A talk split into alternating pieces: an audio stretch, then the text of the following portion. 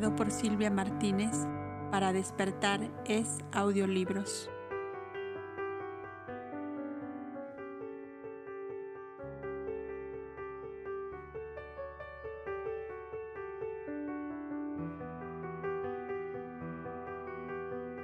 Continúa en audio 30. Doncel de los cabellos de oro, ¿quién te ha vestido esta túnica de decepción? De desengaño y de muerte en que te veo envuelto? Preguntó alarmado el noble caudillo árabe, que en verdad amaba a Yahshua y esperaba grandes cosas de él. Experiencia de la vida de los hombres, le contestó Yahshua, mas no creas, Shif, que quiera cruzarme de brazos y dejarte todo lo que arrastre el viento como a las hojas de otoño. No, eso no, pero créeme, que me hace daño esta ilusión de los pueblos sin otro punto de mira que el material que creen al alcance de sus manos. También yo ansío y sueño con una vida mejor para todos los pueblos de la tierra, pero no como la soñaron Aníbal, ni Darío, ni Alejandro, ni David, pues que veis toda esa belleza convertida en guijarros que ruedan por la cantera y van a formar cuevas de lagartos en lo profundo de los barrancos. Y dime, ¿cómo es tu pensar, príncipe de David? ¿Y de qué oro está tejida tu ilusión? ¿De qué alas de ángeles prendiste la aureola de tu sueño? Dímelo, y acaso yo pueda comprenderte y acercarme a ti. Educar a los pueblos, enseñar a las masas con la antorcha de la verdad eterna en la mano, para que sepan el origen y destino de la vida, su verdadero objeto y su glorioso fin. Que sepan todos los pueblos que Dios, inteligencia suprema, alma de todas las cosas, es amor, luz, energías eternas y que es Padre universal de todos los seres, de todas las razas, de todos los pueblos y aún de todos los mundos, que al igual que nuestra tierra, ruedan por la infinita inmensidad sostenidos por la omnívoda voluntad del eterno Creador. Enseñar a las multitudes que tan hijos de Dios y hermanos nuestros son los negros del África del Sur, como los blancos de Europa del Norte, los soñolientos hindúes, los pacíficos persas, los orgullosos romanos, los griegos artistas, los egipcios, laboriosos y sumisos, todos, todos somos hijos de una madre, la tierra, y nuestro Padre uno solo, el eterno hacedor de todo cuanto alienta. Enseñarles que la tierra es para sustentar a todos, como el aire, el agua y la luz, y que nadie tiene derecho a privar a su hermano de un jirón de tierra donde plantar su cabaña y donde abrir después su sepulcro. Enseñarles que los caudillos, por grandes y poderosos que ellos se crean, son de la misma carne y sangre que el último de sus esclavos, y que la eterna ley no les adjudica otros derechos que los de servir de guías, de conductores, de padres solícitos y amantes de los pueblos que gobiernan, enseñarles la sabia ley de la justicia divina que las escuelas de sabiduría llaman preexistencia, o sea, las existencias físicas repetidas continuamente en el correr de los siglos y de las edades, tan admirablemente ordenadas y dispuestas, en el que hoy es un soberano déspota y cruel, y que se pasea sobre las cervices inclinadas de sus súbditos, y en otra encarnación futura vendrá a vivir la vida del esclavo para que otro déspota lo pisotee como un gusano tal como lo hizo él en su existencia anterior. ¿No sería esto la terminación de todas las guerras y de todas las invasiones, latrocinios, asesinatos en masa, incendios y devastaciones? ¿No sería esto acabar con el hambre y la miseria de las muchedumbres para mantener hartos de placer y de orgía a unos pocos aventureros audaces que medran a la sombra de la ignorancia de los pueblos? ¿No sería esto dar un corte decisivo y mortal en el árbol milenario de las castas, dinastías y familias privilegiadas con todas las riquezas de la Madre Tierra, que lo es de todos los seres vivientes? Este es mi sueño Shif Hilderin, y mientras no lo vea realizado, mi alma gemirá como una plañidera en torno a un amado cadáver, porque muerta está la humanidad que tanto amo hasta que haya visto la luz de la verdad eterna.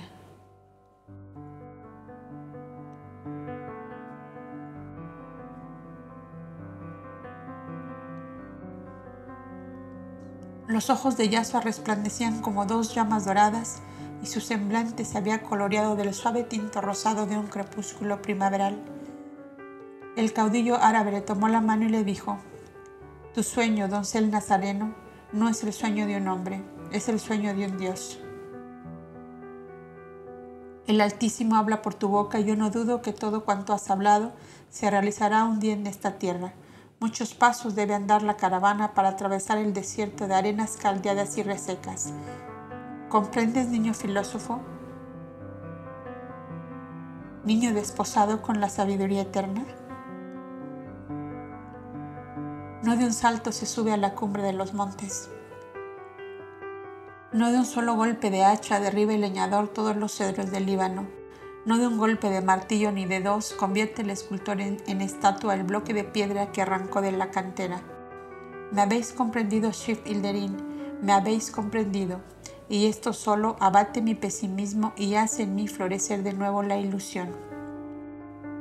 Yasua estrechó al árabe entre sus brazos y se confundieron en una sola madeja los negros cabellos del hijo de Arabia y los rizos bronceados del joven nazareno. La concurrencia los había dejado como una parte en la cámara de Isaías y diseminada en los distintos compartimentos del inmenso local, esbozaban en grupos sus programas respectivos y la forma en que los harían practicables. La llegada de los compañeros betlemitas fue la señal de que la gran asamblea iba a comenzar. El Cana, Josías, Alfeo y Eleazar seguidos de unos 30 betlemitas, entraron por el corredor subterráneo que tenía salida al valle de Ginón. Sus ojos buscaron entre la multitud de Yasua, sobre el cual creían ellos tener más derechos que nadie, puesto que le habían reconocido al nacer 23 años hacía.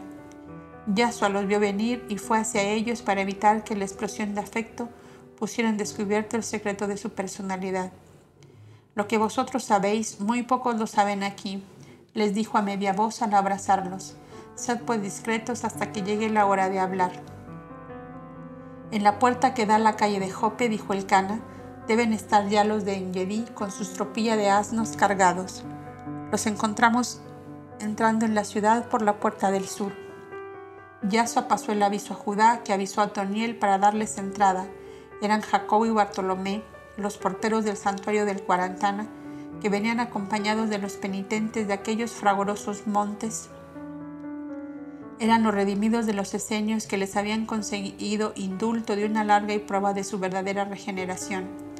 Ellos sabían que la sociedad no perdona ni olvida las faltas públicas de sus semejantes, aunque ella misma tenga en la intimidad mayores delitos que aquellos de los cuales acusa. Pero en la santa alianza nacida en el corazón del Cristo, cabían todos, justos y pecadores, porque el ideal sublime de la liberación humana los conducía a todos por el mismo camino, la fraternidad universal.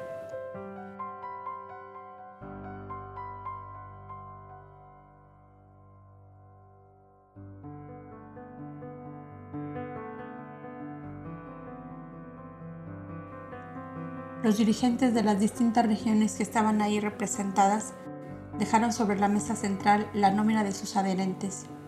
El gran estrado principal fue ocupado por los dirigentes que harían uso de la palabra esa noche y por los más ancianos de aquella numerosa asamblea.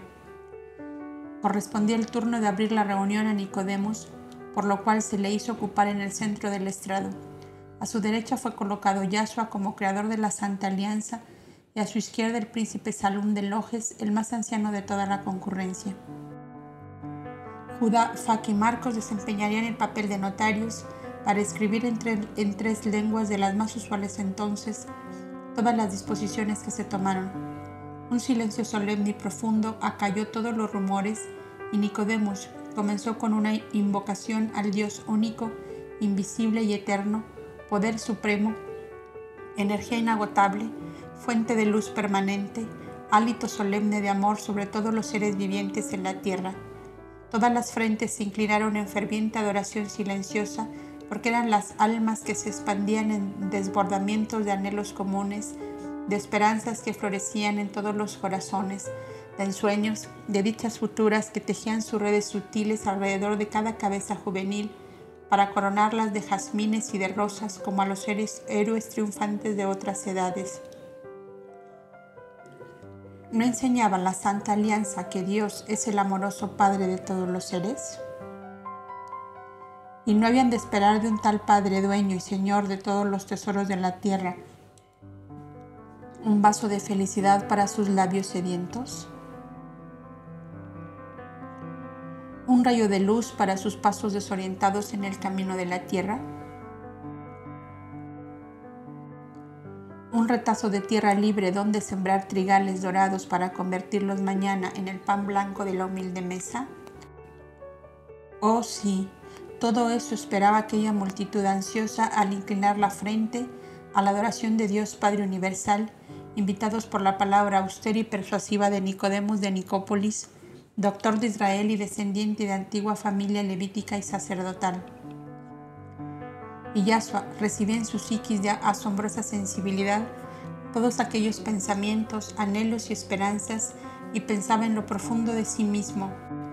Todos extienden la mano ante el Padre Universal para pedirle bienestar material, goces familiares, éxito en sus empresas. ¿Dónde están los que aman a Dios por Él mismo que es el bien supremo?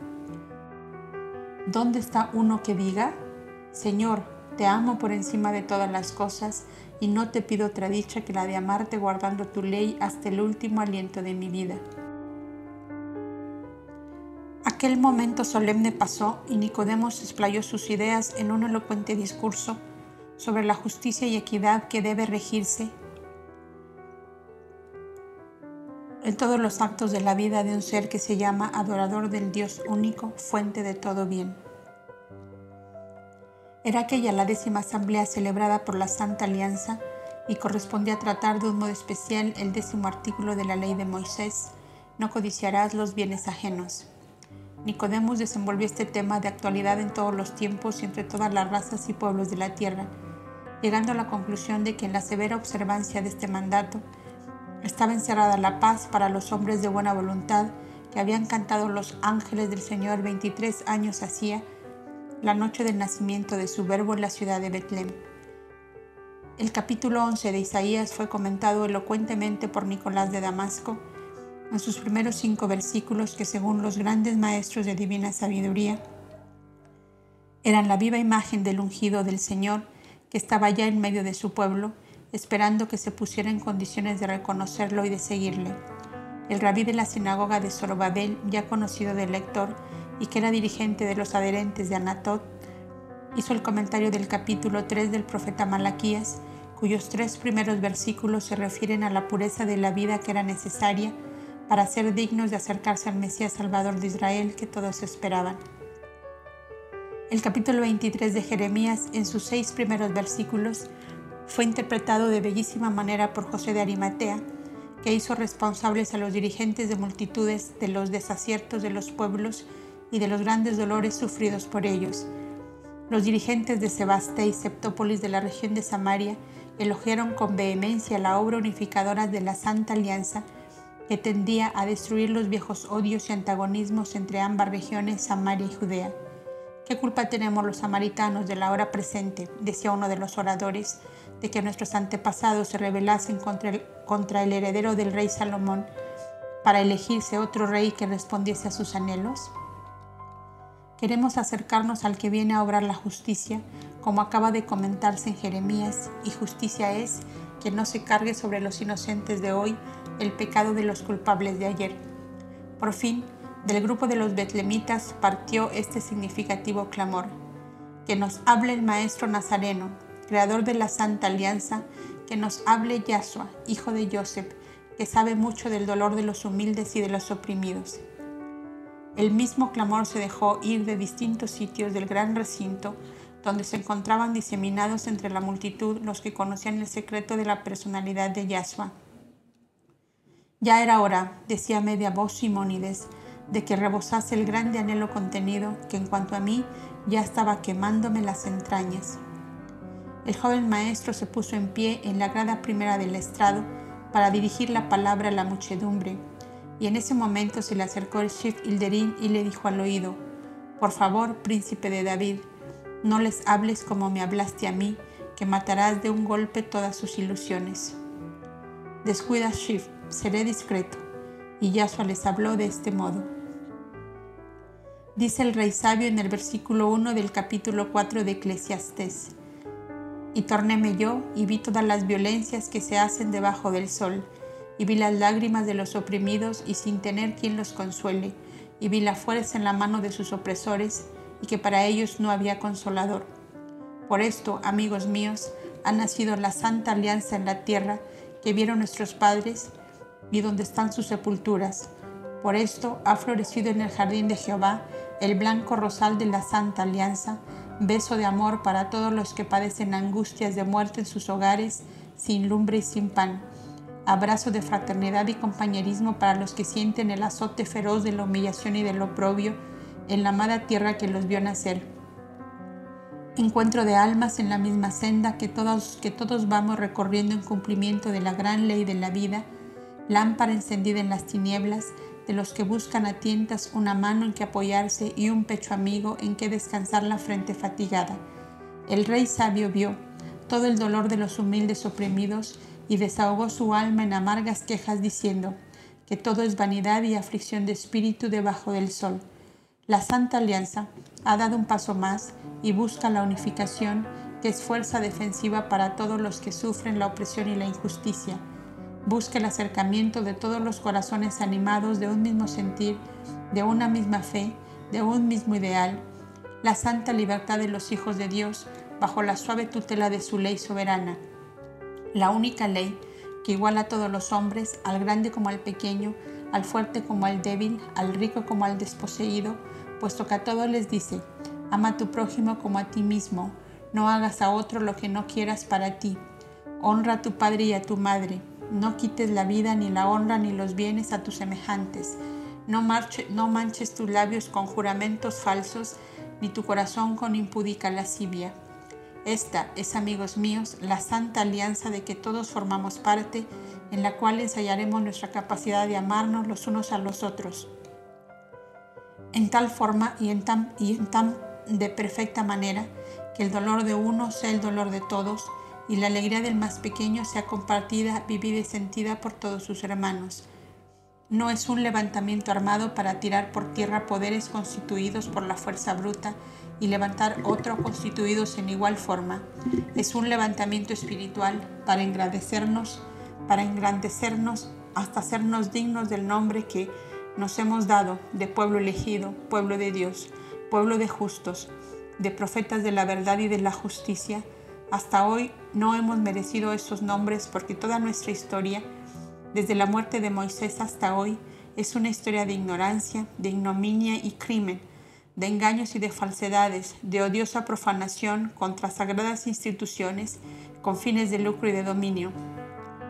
Hombres justos y austeros hubo que levantaron su voz inspirados por Dios para encaminar los pueblos a sus sagrados deberes, pero esos hombres llamados profetas fueron perseguidos y muertos para que desde el fondo de sus sepulturas no se escucharan sus voces que gritaban más alto que las conciencias dormidas de los hombres. Pecáis contra Dios, pecáis contra vuestros semejantes, pecáis contra la verdad, contra la justicia y contra el amor, y sobre vosotros mismos caerán las consecuencias de tan desastrosos desmanes en contra de la eterna ley. Cuando nuestros caminos se hayan enderezado en la eterna marcha de la vida, cuando nuestros labios se hayan purificado como los del profeta Isaías, al contacto de un fuego divino y no destilen el engaño y la mentira, cuando nuestras manos estén limpias como el pan de flor de harina que adorna nuestra casa, cuando nuestros ojos no se deleiten en los placeres lúbricos y solo busquen gozarse en las obras de Dios para alabarle eternamente, entonces, amigos míos, caerán sin esfuerzo los tiranos, los déspotas se romperán las cadenas de todas las esclavitudes, se abrirán las puertas de todos los calabozos, las armas se oxidarán en las cuevas de las fortalezas, los gritos de guerra se transformarán en canciones de cuna, en, bancarolas de, de pescadores, en cadencias de doncellas sentadas al telar, en cantares de labriego cegando sus trigales dorados y en dechas de pastores abrevando sus ganados. Tal es el sueño que agitó sus alas en mi mente al forjar en ella el ideal de la Santa Alianza que os congrega en torno mío como una inmensa cosecha de flores y de frutos en torno al labrador que las cultivó.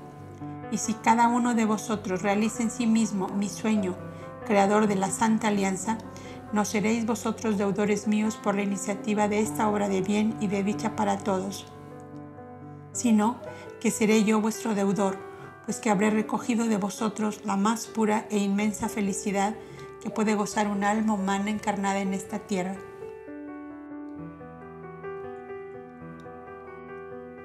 Una inmensa onda de amor divino se extendió por el vasto recinto con tal fuerza y potencialidad que todos vieron a través de ella como transfigurado al joven maestro que decía para terminar. Pido al Señor de los cielos y de la tierra ser para todos vosotros el ángel que purificó al profeta Isaías, para que no seáis más los hombres de ayer, sino los hombres del mañana, glorioso de mi sueño convertido en realidad.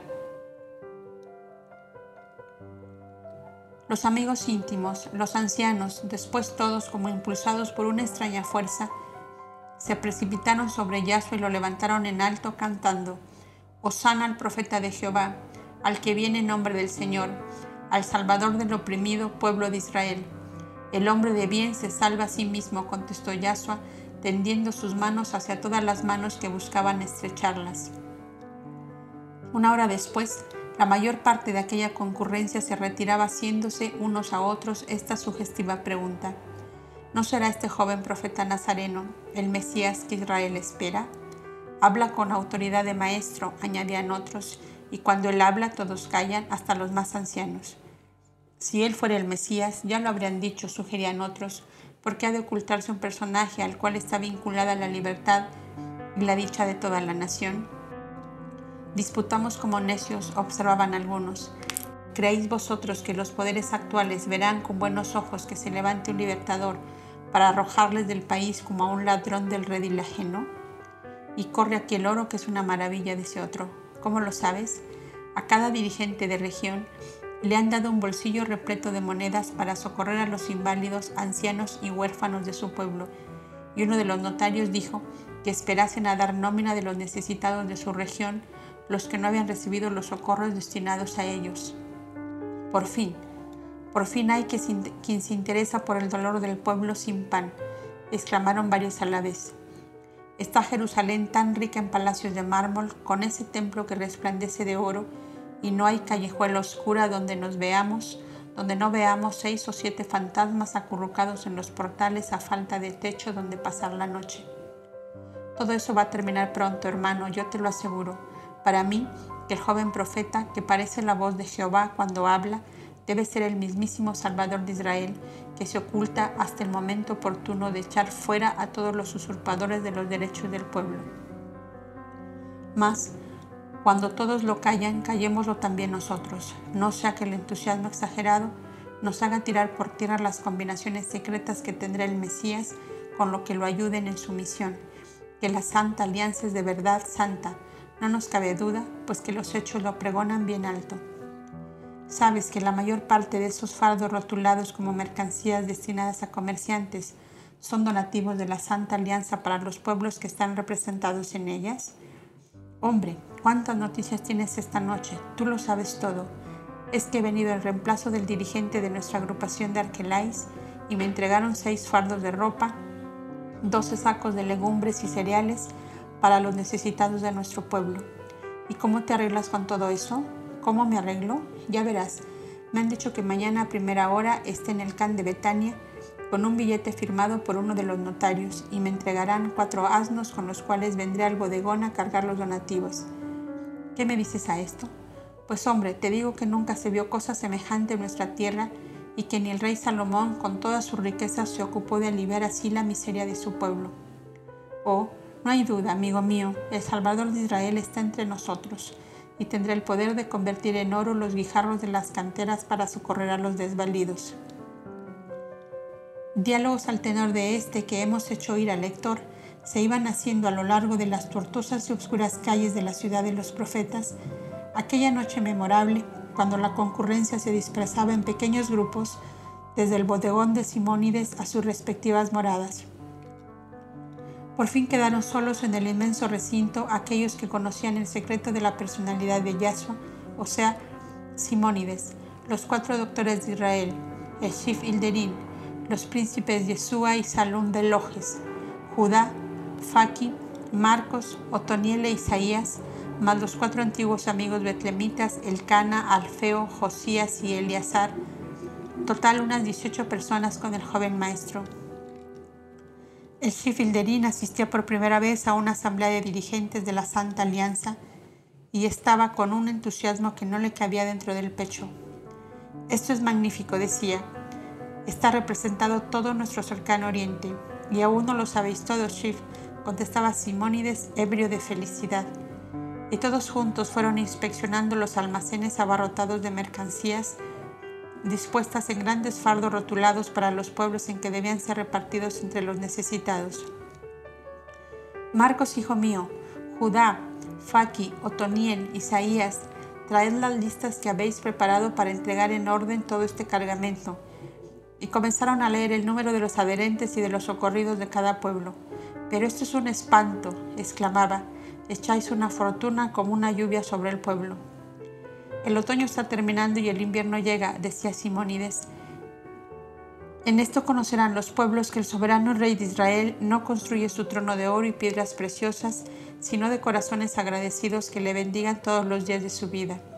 Todos hablaban comentando con grandes elogios el bien que se derramaba sobre los pueblos recargados de tributos y onerosas contribuciones que les empobrecían hasta carecer de lo más necesario para la vida. El único que miraba en silencio era Yasua, cuyo aspecto no revelaba ni entusiasmo ni desaliento. Seguramente pensaba en que es cosa fácil hacer aceptar una teoría o doctrina a las masas colmadas de donativos de toda especie. La ilusión de un soberano, de un libertador cargado de riquezas y dispuesto a derramar a manos llenas sobre sus pueblos, conquista de inmediato millares de corazones. Mas, cuando la ilusión se desvanezca frente a un salvador de almas, que proclama el desapego de las riquezas y que su reino no esté en este mundo, ¿cuál será el pensar y sentir de estas muchedumbres desengañadas? Tal era el pensamiento que absorbía por completo al joven maestro ante la inmensa cantidad de donativos que la Santa Alianza derramaba sobre los pueblos diezmados en sus saberes. Mi señor le preguntó Simónides, ¿podemos decir que cumplimos con el mandato que dice, ama a tu prójimo como a ti mismo? Puedes decirlo, Simónides, y dirás una gran verdad, le contestó Yahshua. Te falta averiguar si los favorecidos por tu generosidad serán capaces de amar a su bienhechor como se aman a sí mismos cuando la dádiva haya sido consumida. ¿Con esto me quieres decir, mi Señor, que me prepare para la ingratitud? ¿No es eso? Quiero decir que no debemos forjarnos muchas ilusiones por el entusiasmo de muchedumbres que aún no fueron cultivadas en los conocimientos superiores que hacen amar el bien por el bien mismo. Cuando el pueblo hebreo atravesaba el desierto, ¿No murmuró contra Moisés porque disminuyó la abundancia? ¿No clamaron por la esclavitud de Egipto, de que él los había sacado, cuando los cargamentos de harina y legumbres se agotaron? Es verdad, y tanta verdad, exclamaron varias voces a la vez. En mi Arabia, dijo el hay un proverbio muy antiguo que dice, nadie recuerda el río que se ha secado, y creo que en esto nuestro príncipe de David ha hilado muy fino el hilo de su telar. El anciano príncipe Salón de Lojes hizo mención de la ingratitud de su pueblo cuando le vieron perseguido por las autoridades romanas. Árbol caído, poca sombra dijo el príncipe. Y el amor de las muchedumbres, triste de reconocerlo, tiene siempre el cien por uno de interés. Entonces, ¿hacemos mal en derramar tanta generosidad sobre el pueblo? preguntó Judá con visibles muestras de desaliento. No hacéis mal jamás en dar al que necesita, contestó Yahshua. Lo que estaría mal es que sembráramos el bien con la esperanza de una compensación de amor y de gratitud, porque solo son capaces de estos sublimes sentimientos los espíritus de una gran devolución. ¿Y qué piensa mi Señor que sucede cuando todo este cargamento haya sido repartido entre los, necesitados de nuestros pueblos? Preguntó una vez más Simón y de mientras todos inspeccionaban los rótulos de los fardos. Pensarán seguramente que la Santa Alianza es una sociedad de socorros y acudirán a ella como se acude por el agua a la fuente. Entonces será el momento propicio para decir a las muchedumbres, no solo de pan vive el hombre, sino también de la palabra de verdad que le enseña el conocimiento de Dios y las leyes que le unen a Él. Los pocos que asimilen estas palabras serán los únicos con que podremos contar para el futuro. Tus donativos, Simónides, atraerán a nosotros grandes multitudes, porque tanta generosidad les hará suponer inmensas riquezas acumuladas en las arcas de un rey poderoso que llega a colmarlos de bienes. Acojamos esas multitudes con solicitud y cariño, pero no alimentemos la ilusión de que ellas serán firmes a nuestro lado en las pruebas que necesariamente llegarán. Esto solo es lo que me ha sugerido esta abundancia de donativos que harán dichosos por unos días a, a los favorecidos con ellos. ¿Me has comprendido, amigo mío? Te comprendo, mi Señor, pero me apena ver tu pesimismo con respecto a nuestro pueblo. Yo no lo creo tan desnudo de sentimientos nobles y paréceme que le juzgas con excesiva severidad. ¿No es, Señor, nuestro pueblo bastante mejor que los demás pueblos de la tierra? El joven maestro sonrió tristemente, recordando con la rapidez del relámpago la terrible visión que tuviera en el santuario de Moab la víspera de ser consagrado maestro de divina sabiduría. La, la severidad de mi juicio, Simónides, no es solo sobre Israel, al cual no creo peor que los demás pueblos. Mi juicio lo extiendo sobre toda la humanidad de la tierra, en medio de la cual hay diseminados algunos centenares de almas de evolución avanzada, como rosales en un campo de espinos. El egoísmo de lo tuyo y lo mío es aún muy potente en esta tierra. El aprecio por los bienes materiales es mil veces más fuerte y abayazador que el deseo de los tesoros inherentes al espíritu, como la sabiduría, el amor fraterno, la gratitud por los beneficios, la generosidad en una palabra, el amor a Dios sobre todas las cosas y al prójimo como a sí mismo, están aún ausentes de la humanidad terrestre en general. Las excepciones son demasiadas escasas y a eso viene la Santa Alianza, a educar a las masas, de modo que en ellas puede encontrarse siquiera una tercera parte de seres capaces de comprender los principios de la divina sabiduría que enseña a conocer a Dios en sus obras y sus leyes y también a valorar al alma humana por su origen divino y por su destino inmortal y glorioso. Voy comprendiendo, oh mi soberano Rey de Israel, que tu vuelo es muy alto, más que el del águila sobre las altas montañas, y temo que ni aun yo, con todo mi amor y mi adhesión hacia ti, sea capaz de seguirte. Tu sueño, tu ilusión, mi Señor, paréceme a veces como un pajarillo blanco de rápido vuelo que se lanza a la inmensidad cuando quiero prenderle en mi lazo. Se me escapa siempre, cuando quiero mirarle de cerca y huye y se aleja como una burbuja de gas que se desvanece en el azul de los cielos. Oh mi amado Señor, mi gran Rey soñado desde la, desde la niñez, cuando bajo los olivos centenarios de Bethfagé, cansado de las caprichosas exigencias de mis mayores, me decía, cuando el justo, el Mesías, el Salvador venga a esta tierra, me prenderé de su manto y le diré, llévame a tu servicio, Señor, porque solo contigo seré dichoso. Mi buen Simónides, exclamó Yaso enternecido por aquel gran amor, ya estás conmigo, y te aseguro que será para no separarte más. El viejo le tomó ambas manos que besó una y otra vez. Estas palabras quería oír de tu boca, mi Señor, para sentirme feliz, aunque mi pequeñez no alcance a llegar hasta tu grandeza. El maestro lo miró hasta el fondo del alma y le dijo con un acento tan solemne que a Simónides le pareció profético. Antes de lo que piensas, amigo bueno y leal, verás mi reino en todo su esplendor. Oh, esto sí que es toda mi gloria, exclamó el anciano, con una tan grande alegría que hacía sonreír a Yahshua. Estaría por danzar, Señor, delante de ti, como David ante el arca santa cuando la conducía a Jerusalén. Oída a nuestro buen Simónides, que parece haber perdido el juicio de Seafaki a sus compañeros de inspección por los depósitos de provisiones que al día siguiente saldrán con diversos destinos. No lo he perdido, amigo, sino que lo he ganado, al saber lo que ninguno de vosotros sabe, contestó el anciano. ¿Y qué sé yo? preguntaron todos a la vez, pues que muy pronto veré el reino de mi Señor en todo su esplendor y grandeza que, y grandeza que sueño. Muchos ojos se fijaron en Yahshua que sostuvo aquellas miradas con imperturbable serenidad. Sonrisas de triunfo se dibujaron en las fisonomías de Judá, Hilderín y Faki. Nuestros grandes profetas, dijo Nicodemus, deben estar contando los días que faltan para el cumplimiento de sus grandes vaticinios sobre la venida del Mesías y su reinado de Israel. En cuanto a mí, dijo José de Arimatea, podéis creerme que tengo como una interna seguridad de que no veré ese reinado. Ni yo, ni yo, se oyeron las voces de los cuatro amigos betlemitas y del príncipe Salum de Lojes. ¿Pero por qué? Arguyeron los demás. ¿Es que tenéis firmado una sentencia de muerte o plazo fijo? Seguramente que no, dijo el príncipe Yeshua. Que se expliquen entonces y sabremos la razón del motivo que tienen para arrojarnos ese cubo de agua fría en pleno rostro, dijo con marcada, con marcada ironía Nicolás de Damasco.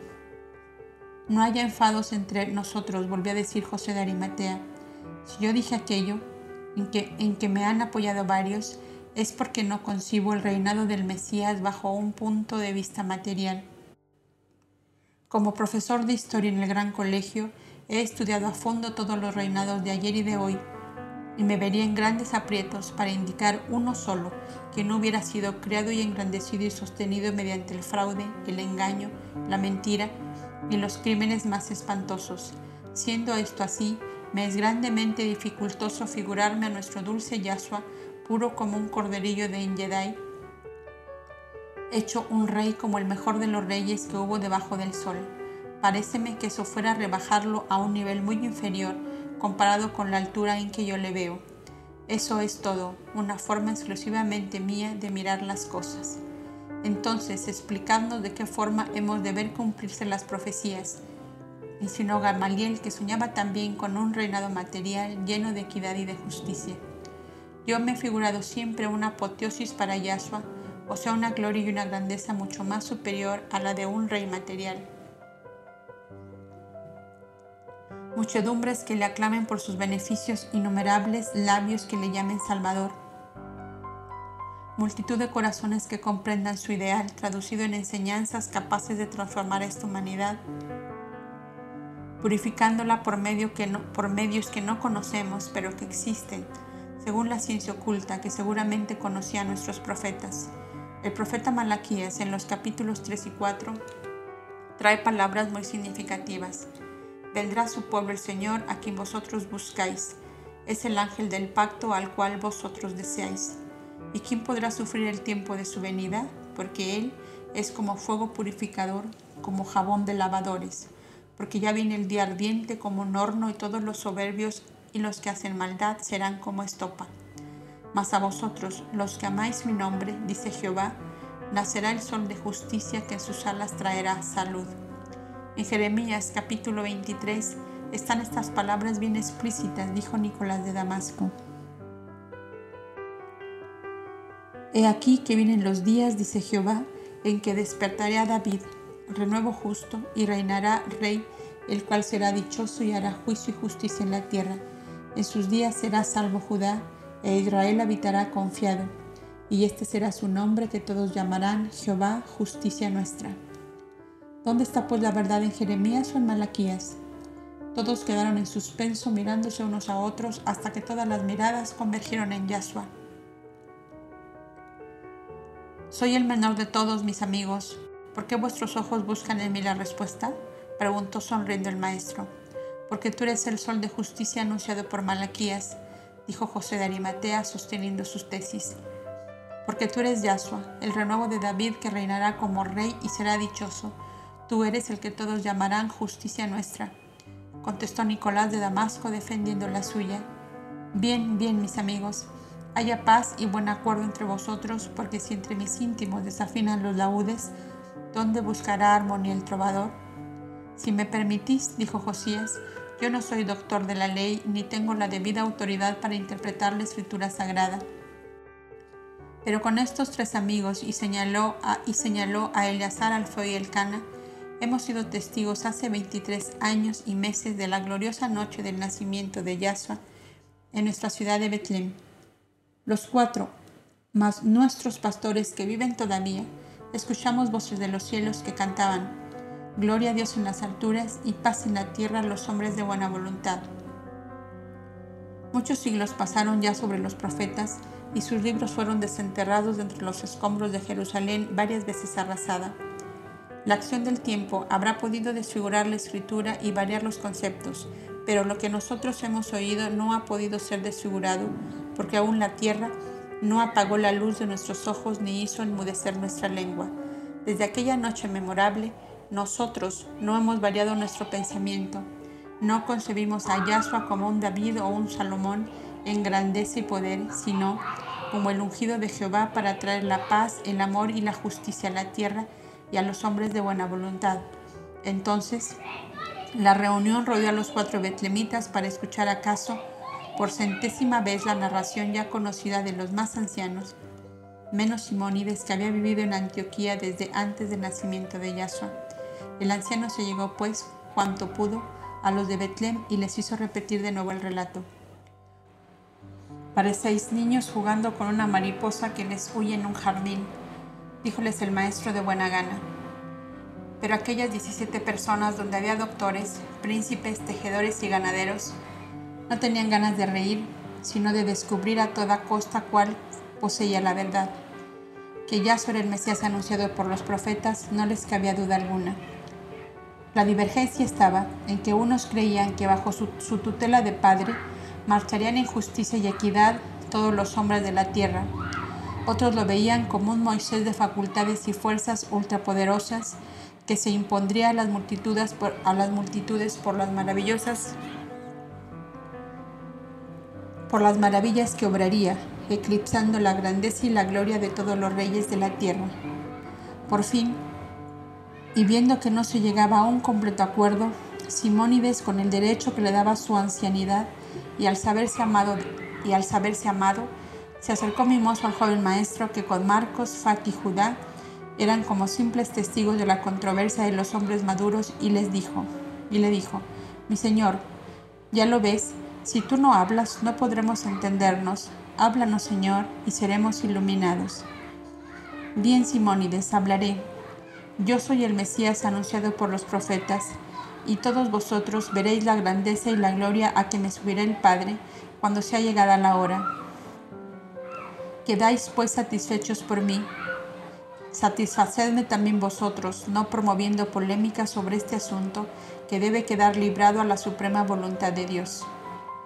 Una hora después, el inmenso recinto quedaba sumido en tinieblas y en profundo silencio, porque los últimos concurrentes se habían dispersado en dirección a sus respectivas moradas en la vieja ciudad dormida bajo la amarillenta luz de la luna menguante.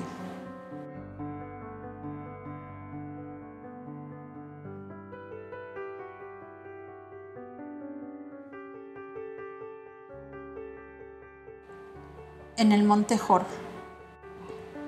Treinta días después, Yaso, en compañía del tío Jaime, se incorporaba a la caravana que hacía viajes periódicos desde Jerusalén a Hezbón y después hacia el sur al montañoso país de Don, donde le esperaban Melchor y Gaspar, los dos grandes amigos desde la cuna, para celebrar la primera reunión pactada al día de la muerte de Baltasar. Apenas habían pasado Hezbón y penetrado en los peñascales de Moab, a la altura del monte Nebo y Pisga, le salieron al encuentro dos de los 70 ancianos del santuario de Moab que habían sido invitados a participar en aquella reunión.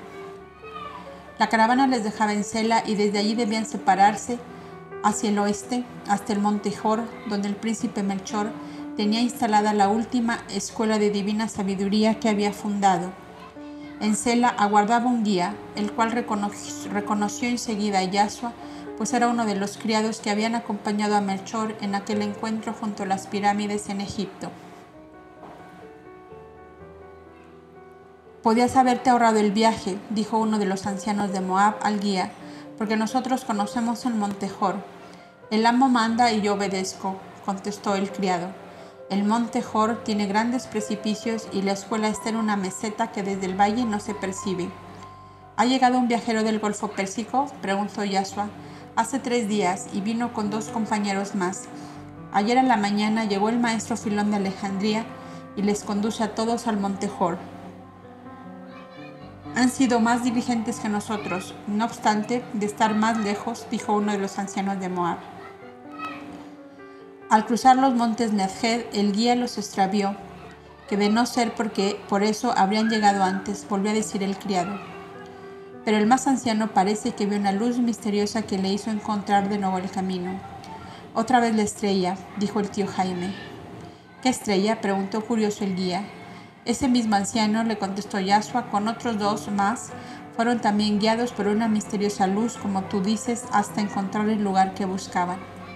Pues sí, continuó el guía, la región de Nedjed está atravesada desde el Golfo Pérsico al Mar Rojo por una cadena de montañas con buenos oasis que dan vida al desierto de Arabia, casi tan difícil de atravesar como el Sahara. El último huracán de arena había borrado todo vestigio de camino y el guía se vio desorientado. Dicen que el anciano viajero hizo oración al Señor y una luz que él solo veía les guió hacia la verdadera senda. Sela era una pintoresca población de labriegos y pastores, pues su espléndida situación en un valle regado por un brazo del caudaloso río Druma y, teniendo al occidente las fértiles laderas del monte Jor, se prestaba admirablemente para toda clase de cultivos y para la ganadería. Era además uno de los mercados importantes, donde los árabes negociaban con ventaja los espléndidos caballos de la región de Nedjed, conocidos como los mejores del Oriente. Aún después, desde las calles de la ciudad ya podía distinguirse la silueta erguida del Montejor, que es el pico más elevado de la cadena montañosa de quien visita por primera vez aquella región de Arabia se figura que en menos de una hora de viaje ya se encuentra al pie de aquel monte, y así se lo figuró Yasua. Mas el guía les aseguró que la subida hasta la meseta en que estaba la escuela les llevaría desde el mediodía hasta poco antes de la puesta del sol. El sendero demasiado tortuoso subía en irregular espiral que si bien salvaba los peligros alargaba las distancias. Cuando el guía les dijo, ya hemos llegado, todos preguntaron, ¿y la casa dónde está? En las entrañas de la roca, les dijo el guía, que de inmediato hizo sonar un silbato de aviso. El blanco turbante de Melchor apareció de inmediato en un hueco de las rocas y luego el manto blanco que cubría toda su persona se diseñó como una escultura de mármol en el fondo verde oscuro y gris de la montaña. La meseta se pobló al momento de esculturas blancas con rostros de bronce y barbas de ébano, descendiendo en una fila que se adaptaba al ondulante serpenteo del camino. Todos traían antorchas, cuya llama rojiza, tendida por el viento como caballeras de fuego, daba al, al paisaje tonalidades fantásticas. El dosel de púrpura y oro del sol poniente envolvía aquel espléndido conjunto de cerros boscosos por donde medio centenar de hombres vestidos de blanco con llameantes antorchas aparecían a veces como suspendidos de los árboles sobre el vacío abierto a sus pies. Cuando Melchor, que abría la marcha, llegó a los viajeros, los últimos aparecían con estatura de niños prendidos en las ramas de las acacias o en los abanicos de las palmeras. Yasua pensó que el detalle de las antorchas era parte de un ritual acostumbrado para un honroso recibimiento, pero cuando las sombras de la noche les encontraron aún trepando la escarpada cuesta, comprendió que era una necesidad para no caer de bruces a cada instante en aquella escalera labrada pico en la roca viva. Cuando llegaron a la explanada superior, los viajeros se encontraron agradablemente sorprendidos en una alegre plazoleta cercada de acacias y naranjos intercalados con hermosos pedestales de piedra que en su parte superior tenían un hueco donde los que subían iban dejando sus antorchas. Hacia el frente aparecía como un enorme lienzo un muro blanco que era de la misma roca calcárea bruñida y pulimentada de tan admirable manera que parecía el frente de mármol de un templo común. En aquella roca había sido esculpido un inmenso libro abierto en cuyas dos páginas aparecían grabadas en negro los diez mandamientos de la ley de Moisés. Y en lo alto del, formidable libro de piedra se veía una luz en forma de estrella de cinco puntas, que era una caja de piedra dentro de la cual ardía permanentemente una lámpara de aceite. Para los viajeros que atravesaban aquella montañosa región, la estrella de luz era como un faro que les orientaba en su camino. El príncipe Melchor había querido dejar allí permanente recuerdo de la misteriosa luz que les guiara un día a encontrar al Verbo de Dios bajado a la tierra. Tu escuela de sabiduría divina no puede tener mejor portada que esta, dijo Yasua, el libro de la ley y la eterna luz que le alumbra. Pero esta es una escuela sin puerta, añadió. Las tiene, hijo mío, y bien abiertas, contestó Melchor. Mira. El gran libro aparecía colocado sobre dos enormes pedestales labrados en la misma roca de la montaña, los cuales tenían la forma de pirámides truncadas y eran un poco más altos que un hombre de regular estatura. En uno de los lados de ambas pirámides se abrían las puertas de entrada que daban a dos galerías, cuya techumbre de cuarzo permitía penetrar allí la luz del sol, aunque bastante velada. Lámparas de aceite las iluminaban por la noche. A lo largo de aquellas galerías se abrían las puertas de las habitaciones que eran grutas excavadas en la peña y recubiertas de cedro. Ambas galerías se encontraban al final en un hermoso pórtico de diez columnas que daba entrada al santuario de la escuela, labrado como la sala hipóstila de un templo egipcio, o sea, un recinto central más alto y ancho que los dos laterales, unidos los tres por grandes arcos cerrados con cortinas de púrpura violeta. El gran recinto central del aula era para enseñanza de la sabiduría divina y de las ciencias humanas. Los laterales eran destinadas el uno para las concentraciones espirituales de los maestros y discípulos adelantados, el otro para los ejercicios de desarrollo de los principiantes hasta el grado tercero. Todos aparecían rodeados de estrados de madera cubiertos de tapices de fibra vegetal y almohadones de paja de trigo con fundas de, tela de lino. Los pupitres, atriles y mesas, todo denotaba allí que se había tenido muy en cuenta la comodidad y suprimido todo detalle de lujo innecesario. Tal era la mansión de roca donde entraba Yasua, el más joven de los maestros en aquella época, a tener una conferencia de divina sabiduría con sus dos antiguos amigos, Gaspar y Melchor, en ausencia material de Baltasar, que seguramente les acompañaría desde el plano espiritual en que se encontraba. Gaspar había traído consigo dos maestros de los más experimentados en ciencias divinas y humanas. El uno, Godavari, era hindú y estaba elegido por todas las escuelas del Indo para sucesor de Gaspar en la regencia de las mismas. El otro era originario de Pasagarda en Persia y era el sucesor de Baltasar, su confidente y discípulo íntimo, en el cual habían puesto su confianza las escuelas que reconocieron por fundador y maestro al sabio astrólogo recientemente desaparecido. Su nombre era Abbas. La finalidad de esta reunión era uniformizar la enseñanza que debía darse a las multitudes reunidas en las filas de lo que llamaban en Siria y Palestina Santa Alianza, en el Indo Collar de Hierro y en Egipto Huerto de las Palmeras, corona de oro en el país de los Tuaregs, espiral de incienso en la Arabia del príncipe Melchor y antorcha encendida en la Persia de Baltasar. Yasua hubiese querido que en todas partes tuviese el mismo nombre Santa Alianza, pero los ancianos conocedores de los aires que se respiraban en los distintos países habitados por ellos temieron que aquella institución con fines de enseñanza y ayuda mutua fuera interpretada como una vasta organización internacional para levantar a las masas en contra de sus gobernantes, que legales o ilegítimos dejaban mucho que desear y más todavía que temer en el presente y en el futuro para los pueblos que gobernaban arbitrariamente. Con nombres diferentes la finalidad era una misma, elevar el nivel moral de las muchedumbres y suavizarles lo más posible las duras condiciones de vida que con muy pocas diferencias tenían los pueblos de sus respectivos países. Las escuelas de divina sabiduría que hasta entonces habían sido círculos herméticos a los cuales solo tenían acceso los que aspiraban a ser maestros, debían abrir sus puertas a todos los seres que sintieran el deseo de unirse para hacerse más suave la vida y a la vez para elevarse de su bajo nivel espiritual, social y material. Quedaba la discreción y prudencia de los maestros el reglamentar la enseñanza y la ayuda mutua en forma que dieran los frutos buscados. Con el maestro Filón había venido el anciano profeta de los Tuaregs, que el lector vio en el palacio de rocas de la reina Selene, sentado a sus pies, formado espiritualmente por los sabios sacerdotes de la antigua Memphis de cuyas escuelas solo quedaba una en el lago Merrick, era una inteligencia muy clara y un gran corazón. Para Filón había sido una verdadera antorcha en las horas difíciles de su larga carrera en procura de la verdad.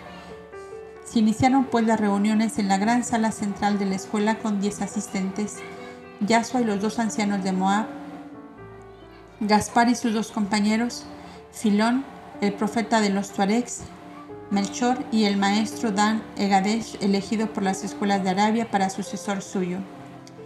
El tío Jaime y dos estudiantes de la misma escuela fueron designados notarios, los cuales no tenían voz ni voto y su papel se reducía a dejar anotadas las resoluciones que se tomaran.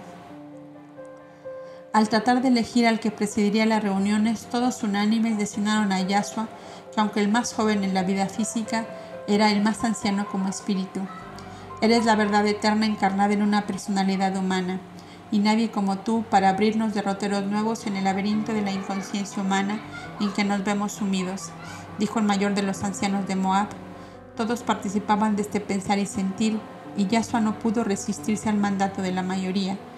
Conforme a la costumbre de todas las escuelas de divina sabiduría, Yasua abrió la primera sesión con la invocación a la triada divina, poder infinito, amor supremo y claridad, y claridad eterna. Padre nuestro, que alientas en todo cuanto existe en el universo. Por tu poder infinito, por tu amor supremo y por tu claridad eterna, de tu presencia estamos dispuestos a realizar sobre este mundo tu divina idea, si somos dignos de ser tomados como instrumentos de tu soberana voluntad. Háblanos, Padre nuestro, que tus hijos escuchen.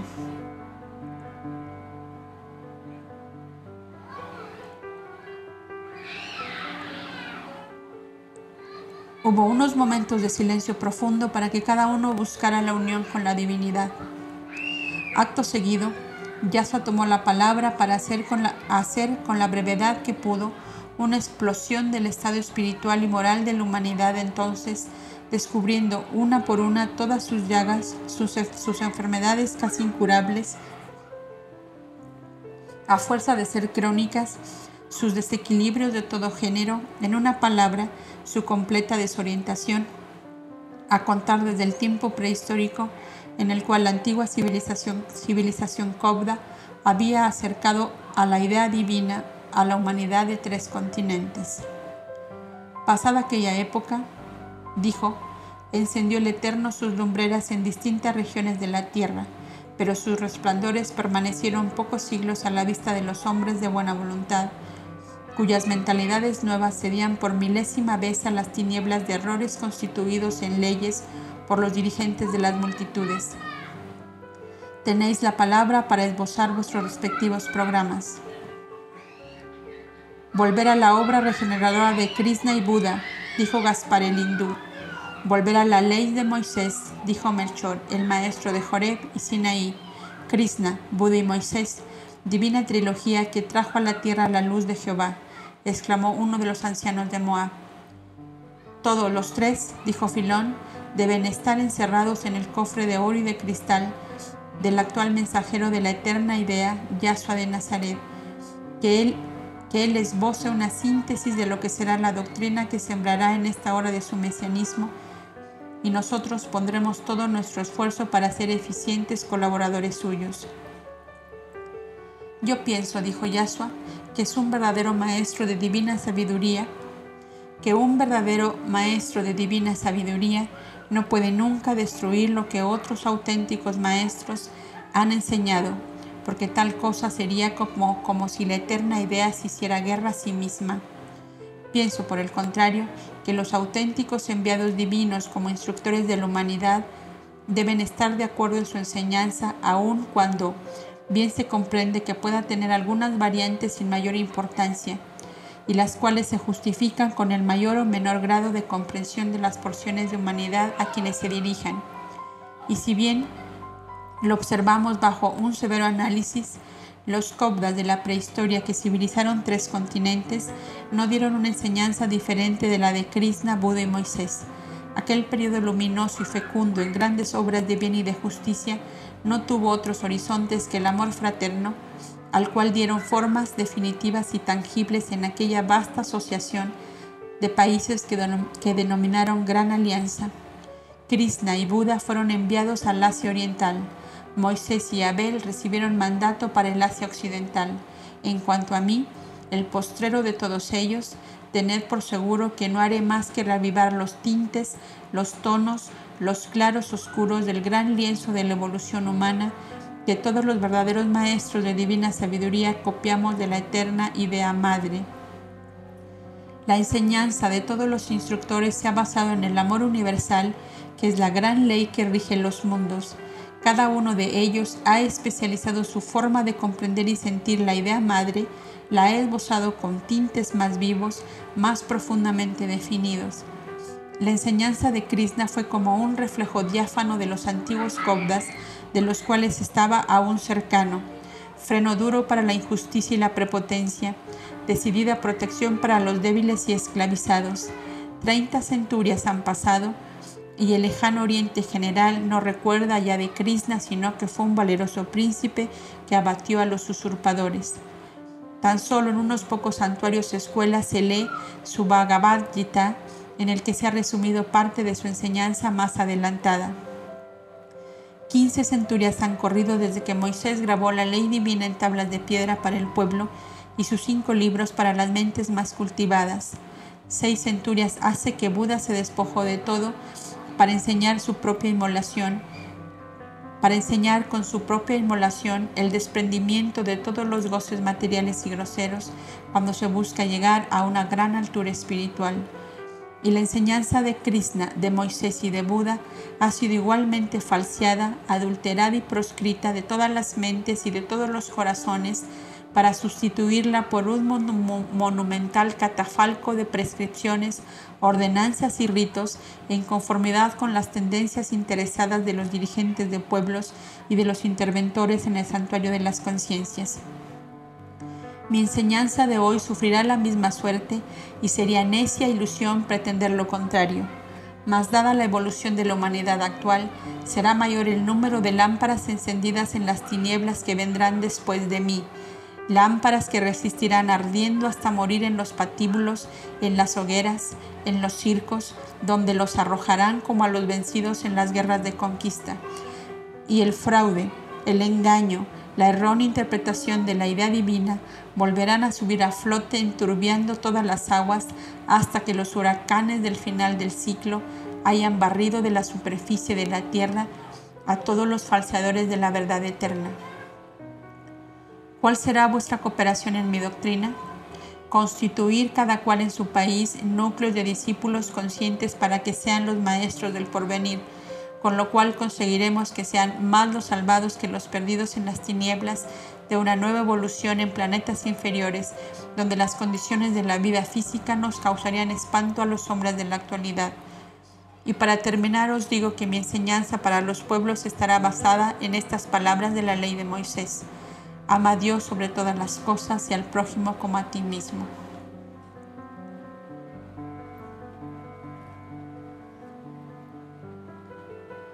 Muy bien, Yahshua, digno de ti, exclamó en alta voz el maestro Filón de Alejandría, mientras todos los demás habían expresado su conformidad solo con movimientos de cabeza, con miradas encendidas de entusiasmo, con sonrisas que eran como una floración del alma.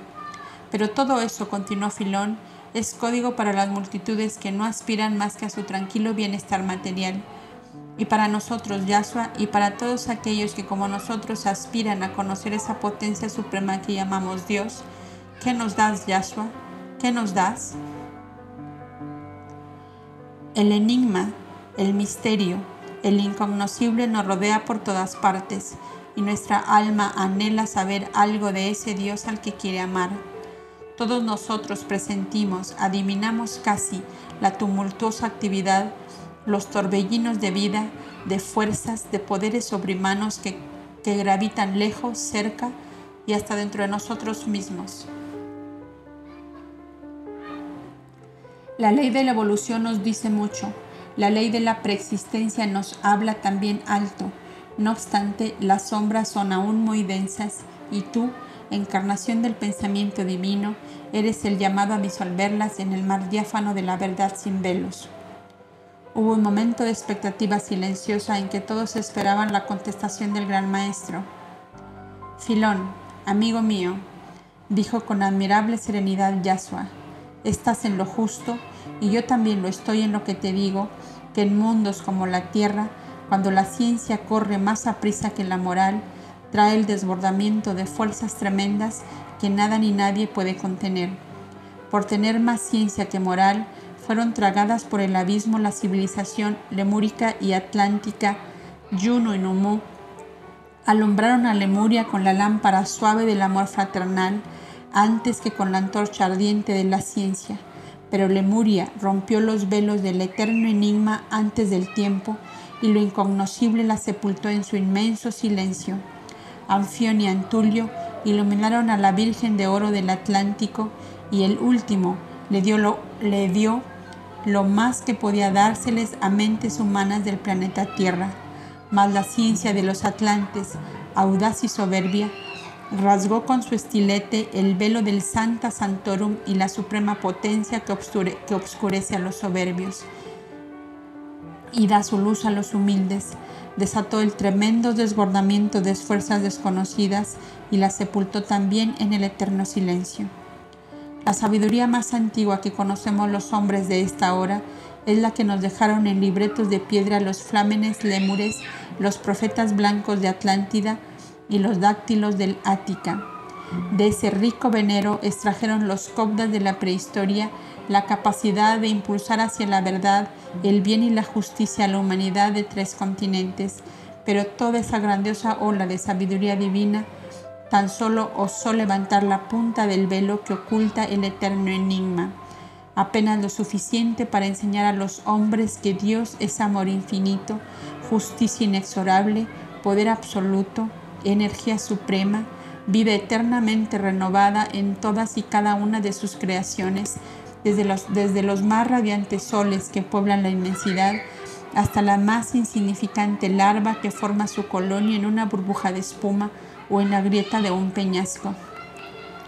El simbolismo incomprendido de la célebre pareja del paraíso, perdido por haber comido del árbol de la ciencia que igualaba en sabiduría al hombre con su creador, nos dice de la manera más sencilla y al alcance de todas las mentes que este planeta, con todo cuanto encierra, no es sino un organismo en formación y que es pueril vanidad y hasta estupenda locura pretenderle subir de un salto a la altura mental a que llegaron en centuplicados millones de siglos los mundos radiantes habitados por inteligencias tan poderosas y puras que cooperan con la suprema potencia en la creación de nebulosas, en la dirección de sistemas planetarios que aún no vislumbraron los hombres de esta tierra.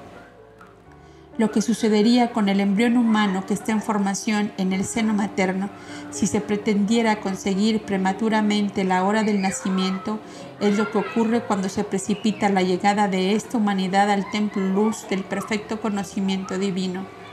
En nuestros santuarios esenios, perdidos entre las grutas de las montañas, corre silenciosamente la antigua sabiduría condensada en los papiros de los dáctilos de Antulio, que es lo que más ha dicho entre los maestros de la más remota antigüedad. Su mensaje de aquella hora estuvo casi exclusivamente dedicado a las exploraciones metafísicas al punto de manifestarse como relator de poemas interplanetarios a través de las crónicas de sus familiares y discípulos íntimos podemos conocer la vida en planetas inferiores y muy superiores a la Tierra. Podemos conocer la escala infinita en la jerarquía ascendente de las inteligencias nacidas como chispas de la eterna llama viva que las irradia de sí misma, como el sol, su polvo de oro sobre nuestro, sobre nuestro pequeñito mundo. Mi guía, nos dice Antulio, en la crónica escrita por su madre Valquiria, levantó una punta del gran velo de los siete colores, detrás del cual la eterna potencia, perfectamente feliz en sí misma, emite de su seno oleadas interminables de chispas inteligentes y vivas que con vertiginosa velocidad van difundiéndose en el éter, cual átomos de oro, hasta que los grandes guías de la evolución de los mundos les van ubicando en los millares de mundos de globos grandes y pequeños por donde comienzan su progreso las nuevas oleadas de vida que emergen del divino seno materno eternamente fecundo.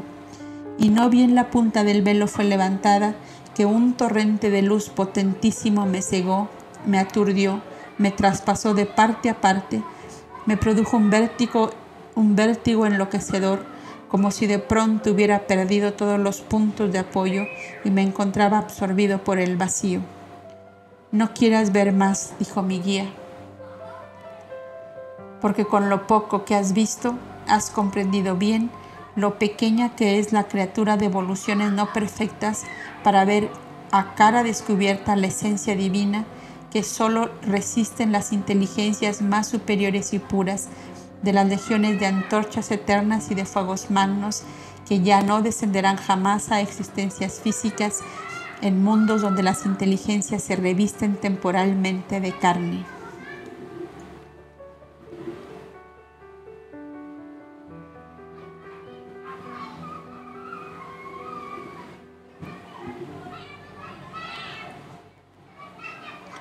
De las crónicas antulianas sacaron su doctrina los sabios sacerdotes de la antigua Memphis en Egipto, los maestros de las viejísimas escuelas de sabiduría de Golconda y de Madura, y donde la tomó Krishna, y que perseguida después por los brahmanes, huyó a las cimas nevadas de los montes Himalaya y a las selvas impenetrables del Tíbet. De allí la copiaron los maestros de la antigua Persia y de la Samarcanda azul, que se confunde casi con la leyenda entre sus rocas color turquesa y sus arroyuelos de zafiros.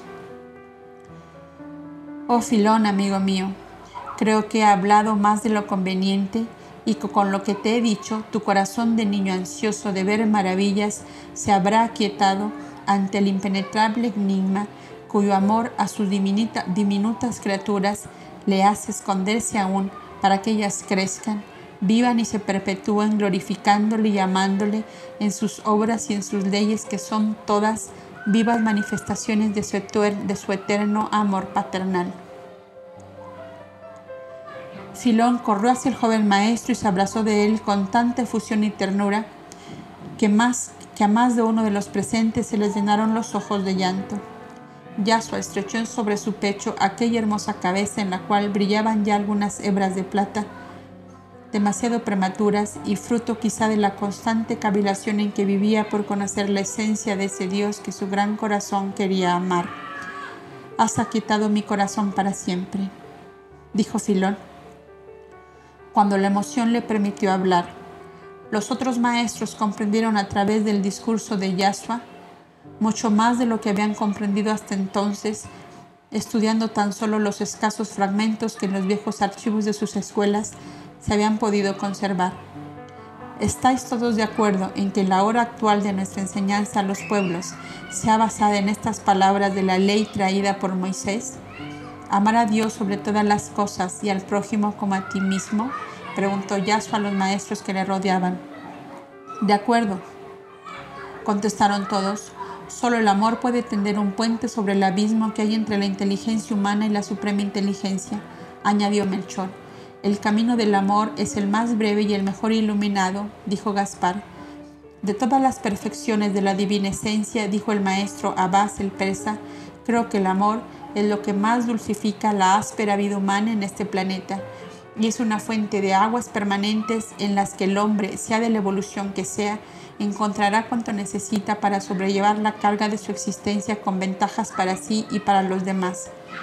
El Maestro lo ha dicho y eso basta a sembrar todos el rosal divino del amor sobre la tierra, añadió uno de los ancianos de Moab. Los peñascos del Sahara se, cubrirán de rosas bermejas, dijo el profeta de los Tuaregs, y en sus dunas amarillentas surgirán jardines donde el mensajero de Amanaí recogerá rosas color de púrpura.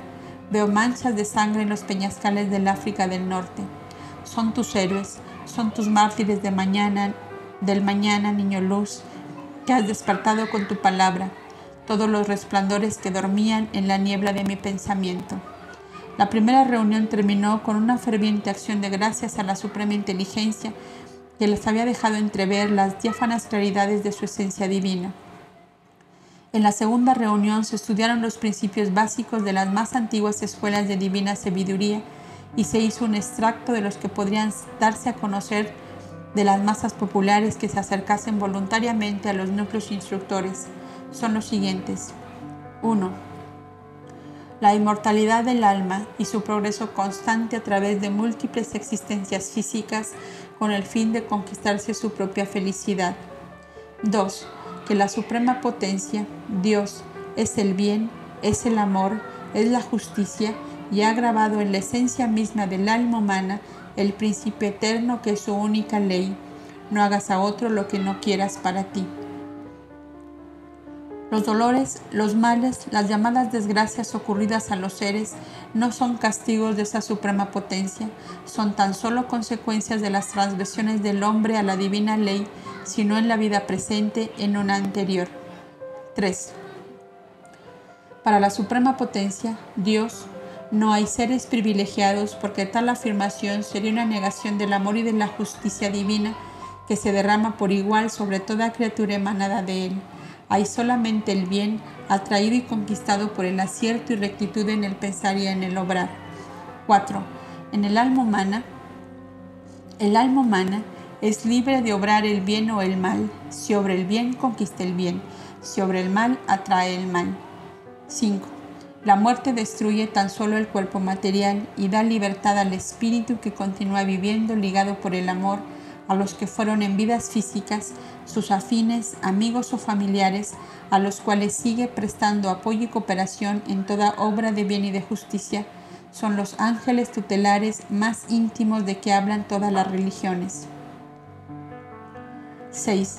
Sufrimiento eterno no existe ni puede existir, porque la eternidad es solo de Dios y es bien supremo, y todo, absolutamente todo, ha de volver a Él el sufrimiento, lo mismo en la vida física que después de la muerte, es solo temporal hasta tanto que la inteligencia que sufre ha comprendido la causa y aceptado los efectos como medios de reparar el mal causado.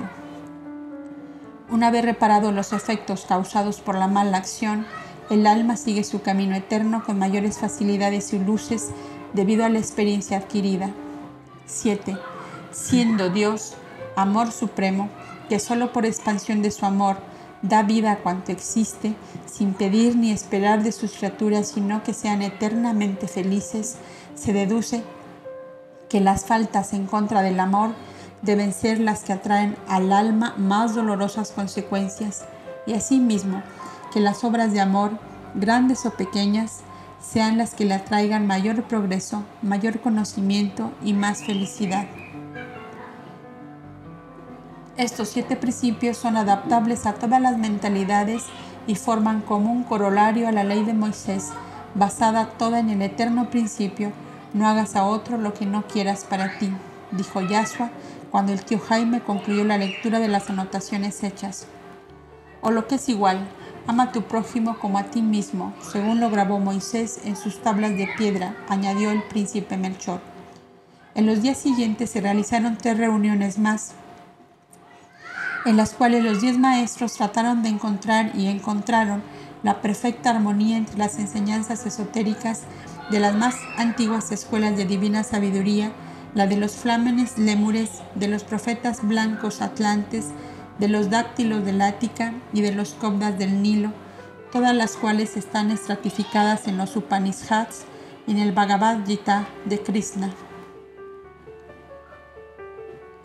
Moisés y Buda removieron luego la tierra de aquella maravillosa siembra para que la divina simiente germinara y fructificara de nuevo.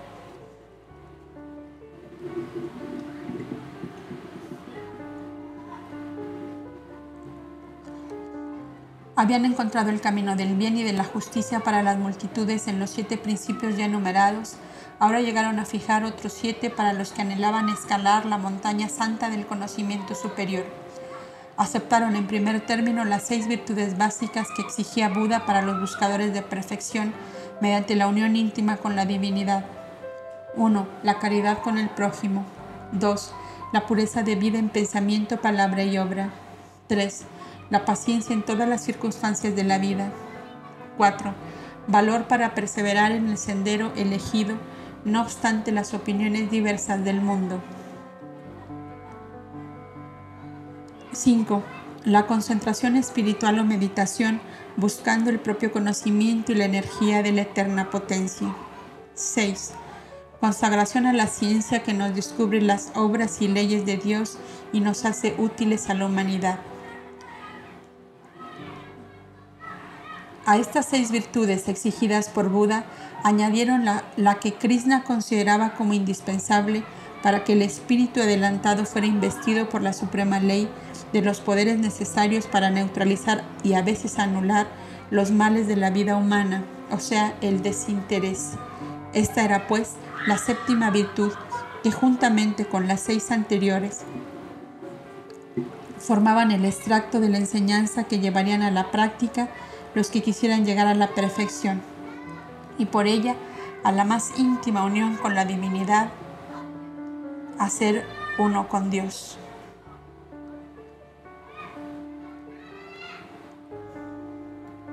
¿Qué océano inmenso de amor debía pues ser el alma del hombre que quisiera llegar a esta altura? Hacer el bien, siempre el bien, con un afán incansable sin esperar la compensación del éxito y sin temor al fracaso. Exclamó Yasua como subyugado por la interna visión de una belleza suprema. Así es Dios, continuó, así es el Dios que se da siempre, eternamente, manteniéndose en imperturbable serenidad ante el continuado mal uso que hacen sus criaturas de los dones de su Creador.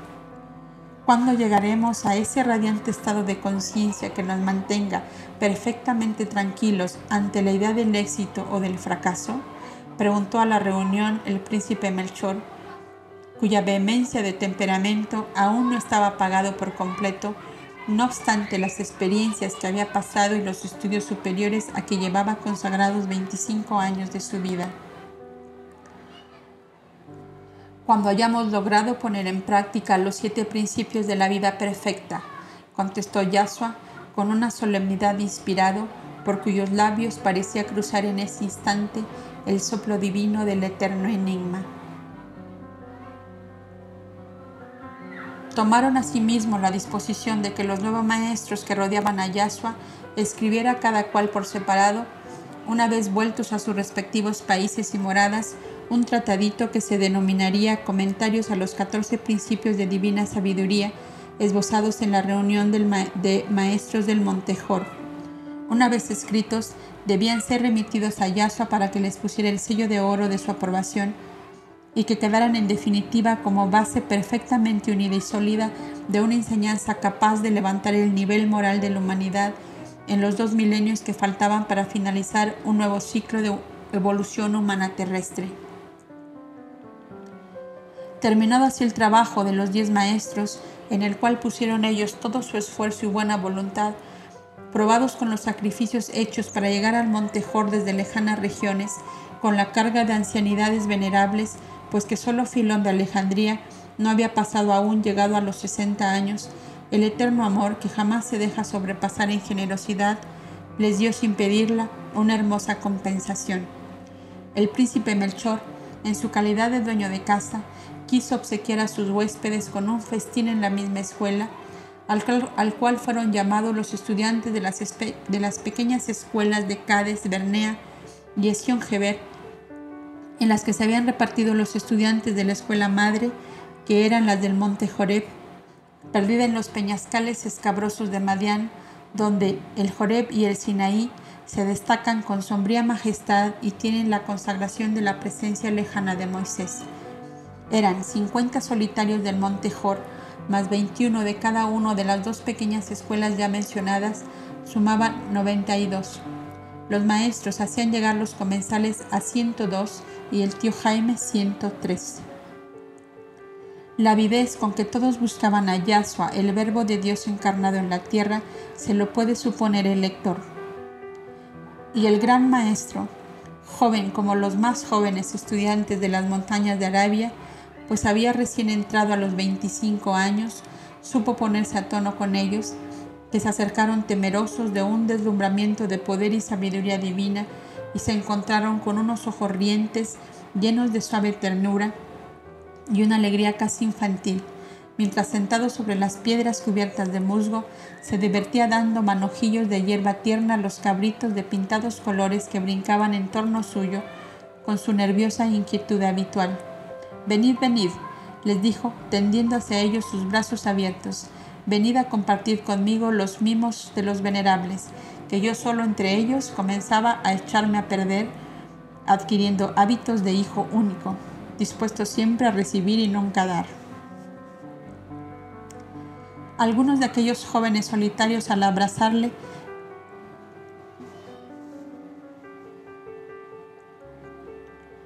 dejaron en Yasua una impresión de amargura tan honda que el joven maestro sintió sus ojos húmedos de lágrimas y fijó su mirada de modo especial en ellos para reconocerlos luego y tener una parte en momento oportuno. Los venerables, como él decía, grabaron bien en su retina la visión de aquel cuadro que trascendía a cielos anticipados. El joven maestro de rubios cabellos y ojos claros, abrazando efusivamente a aquel numeroso grupo de jóvenes de morena faz y negras cabelleras que dejaban en él toda la intensidad de sus temperamentos vehementes y emotivos. Eran todos hijos de la ardiente Arabia. La gran mesa del festín estaba puesta en aquella plazoleta delantera a la fachada que ya conoce el lector y la cual aparecía como amurallada por acacias y naranjos. Era el anochecer y las antorchas colocadas en los pedestales de piedra soltaban al viento sus cabelleras de llamas. Cuando se trató de ubicar a los comensales, Yasua habló el primero, dirigiéndose en particular al príncipe Melchor. ¿Me permites elegir mi puesto? le preguntó con tono habitual de un niño que suplica. Desde luego, hijo mío, tú mandas aquí. Gracias, príncipe. Quiero sentarme en medio de aquellos dos hermanos porque necesito conquistarme su confianza, dijo, señalando, sin que ellos lo advirtieran, a dos jovenzuelos de elevada estatura y cuyas fisonomías se parecían tanto entre sí que denotaban un vínculo de familia. Su tez ligeramente trigüeña y sus ojos color de hoja seca demostraban además que había en ellos una mezcla de razas. Ya sé por qué te interesan, exclamó sonriendo Melchor. Has percibido en ellos un secreto dolor y te propones curarles. Son hermanos entre sí y tienen una dolorosa tragedia en su vida buscando alivio en el apartamiento de los hombres, han venido a, han venido a nuestras escuelas, mas no sé si curados de su mal perseverarán, en este camino. Eso pertenece a Dios y a ellos solamente, con que ya sabes mi deseo. Descuida, Yasua, que yo espero ser un buen colaborador en toda obra tuya. De pronto sonó una campana en lo interior del santuario y por debajo del gran libro de la fachada comenzaron a salir las blancas figuras de los solitarios que rodearon la mesa. Melchor, ayudado por algunos de ellos, ubicándolos a todos en sus respectivos sitios. Yasua pide, dijo, que Baltasar, Gaspar y yo presidamos esta comida, dijo. Y siguiendo la costumbre de las antiguas escuelas en el sitio destinado al que vive sin la materia, aparecerá una gran corona de ramas de olivo y flores de siempre viva, símbolo de paz y de amor todos aplaudieron la idea y la corona fue colocada en la cabecera principal de la mesa, dando así la preferencia al que, de los tres primeros en reconocer a Yasua, estaba desencarnado. A ambos lados se colocaron Gaspar y Melchor, siguiéndole los demás por orden de edad. En la otra extremidad, frente a esa, estaba Yasua en medio de dos jóvenes mencionados y cuyos nombres eran Abdullahi y Dambiri que ignoraban completamente haber sido elegidos por Yasua para compañeros de mesa. La poderosa irradiación del joven maestro de tal manera les saturaba que por primera vez en varios años se mostraban satisfechos y alegres. Mirad qué dichosos están aquellos dos, dijo Melchor a su sucesor Dan Egadesh, sentado a su lado. Pues cómo no, van a estarlo con la compañía que tienen, les contestó le contestó a media voz. Yahshua mismo lo ha pedido así porque ha percibido su gran dolor. Será para nosotros otra prueba de su poder sobre las almas si le vemos curados de su mal. Según la costumbre establecida allí, ninguno servía la mesa, sino que los manjares se colocaban en grandes fuentes de plata o de cobre y canastillas de mimbre, de las cuales cada uno tomaba lo que era de su gusto para su plato particular un rebaño de cabras y una gran majada de gansos que los solitarios cuidaban les proporcionaban la materia prima para su alimentación, o sea, leche, manteca y huevos. El huerto cultivado por ellos mismos les daba las legumbres y hortalizas mientras que las vides que trepaban por las montañas, las higueras, los cerezos, las naranjas y las palmeras adornaban su mesa con el esplendor de sus preciosos frutos.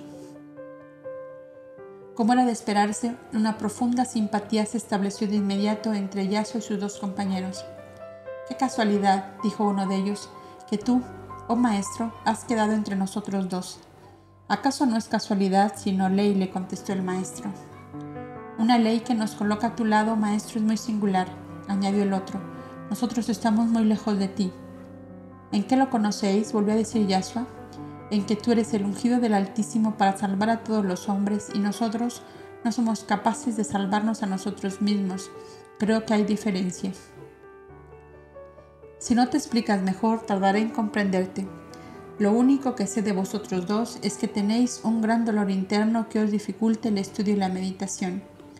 Es verdad, maestro, mas ¿cómo lo sabes? Mi sensibilidad lo ha percibido desde el primer momento en que os vi. Por eso estáis a mi lado, porque mi corazón necesita que me abráis el vuestro. No podría irme tranquilo del monte Jor si el Padre Celestial no me concediera el don, no me concediera el don de dejar curada para siempre vuestra pena. Los dos hermanos se miraron asombrados grandemente de lo que oían. ¿Y qué puede significar en vuestra gloriosa carrera de Mesías el dolor de dos vidas oscuras e ignoradas como las nuestras? preguntó Dambiri con la voz temblorosa de emoción. ¿Esto quiere decir que nosotros estamos sentados a tu lado porque tu maestro lo has pedido? interrogó Abdullahi. Justamente, ¿os disgusta que lo haya hecho así? De ninguna manera. Me asombra, sí, que os intereséis tanto por dos seres que hasta hace unas horas no conocíais. ¿Conocéis y aceptáis la ley de la preexistencia? volvió a preguntar Yashua. Llevamos aquí tres años y ese es uno de los principios básicos de la enseñanza, contestó Dambiri. Entonces, no podéis asegurar que por vez primera estáis a mi lado. Y si hubiera sido algo muy íntimo mío en vidas anteriores, ¿no podía despertarse fácilmente el recuerdo en vosotros o en mí mismo traducido en forma de simpatía? Eso puede ser verdad, contestó Abdullahim. Hay tantas circunstancias y hechos que son una realidad y que dejamos pasar inadvertidas porque la grosera vida física nos lleva a dudar o negar todo aquello que no percibe nuestros sentidos, dijo el joven maestro, como abstraído de un pensamiento físico, como abstraído de un pensamiento fijo. Este pensamiento presionaba aquellas mentes para que se vaciaran en la suya y Dambiri, que lo percibió más profundamente, dijo, tenemos una historia y es esta. Nuestro padre fue un extranjero que vino de la lejana Grecia y amó a la que fue nuestra madre, a los 12 años de edad.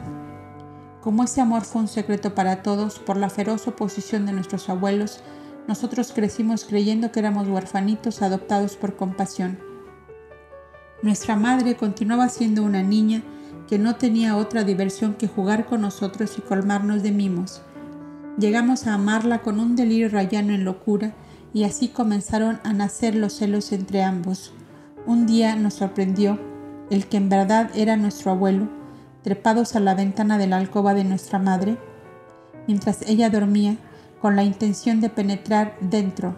Nosotros que somos mellizos teníamos 12 años y nuestra estatura era casi como la que tenemos ahora.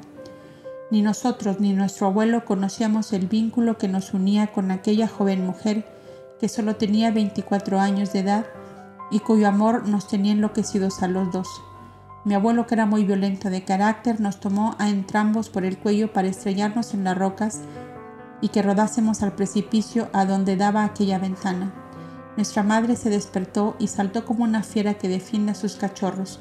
En la lucha que se trabó en defensa nuestra, ella gritó enfurecida, Los defenderé a una costa de mi vida porque son mis hijos. Su padre, lívido de furor, la agarró, la estranguló y la arrojó al precipicio. A nosotros nos amarró con la misma cadena y nos vendió como esclavos en el mercado de Alejandría. Ya está contado todo. Nos habíamos enamorado ambos de nuestra propia madre, la vimos morir sacrificada a su amor materno y nosotros reducidos a la triste condición de esclavos. ¿Y cómo estáis aquí? preguntó Yasua, porque el príncipe Melchor pagó nuestro rescate y nos trajo a su escuela de Siongeber por si nos adaptábamos a esta forma de vida. De modo que, ¿no estáis aquí en definitiva? preguntó nuevamente Yasua. No, contestaron los dos a la vez. Este retiro y esta vida desnuda de emociones nos mantiene sumergidos en terribles recuerdos de nuestro pasado.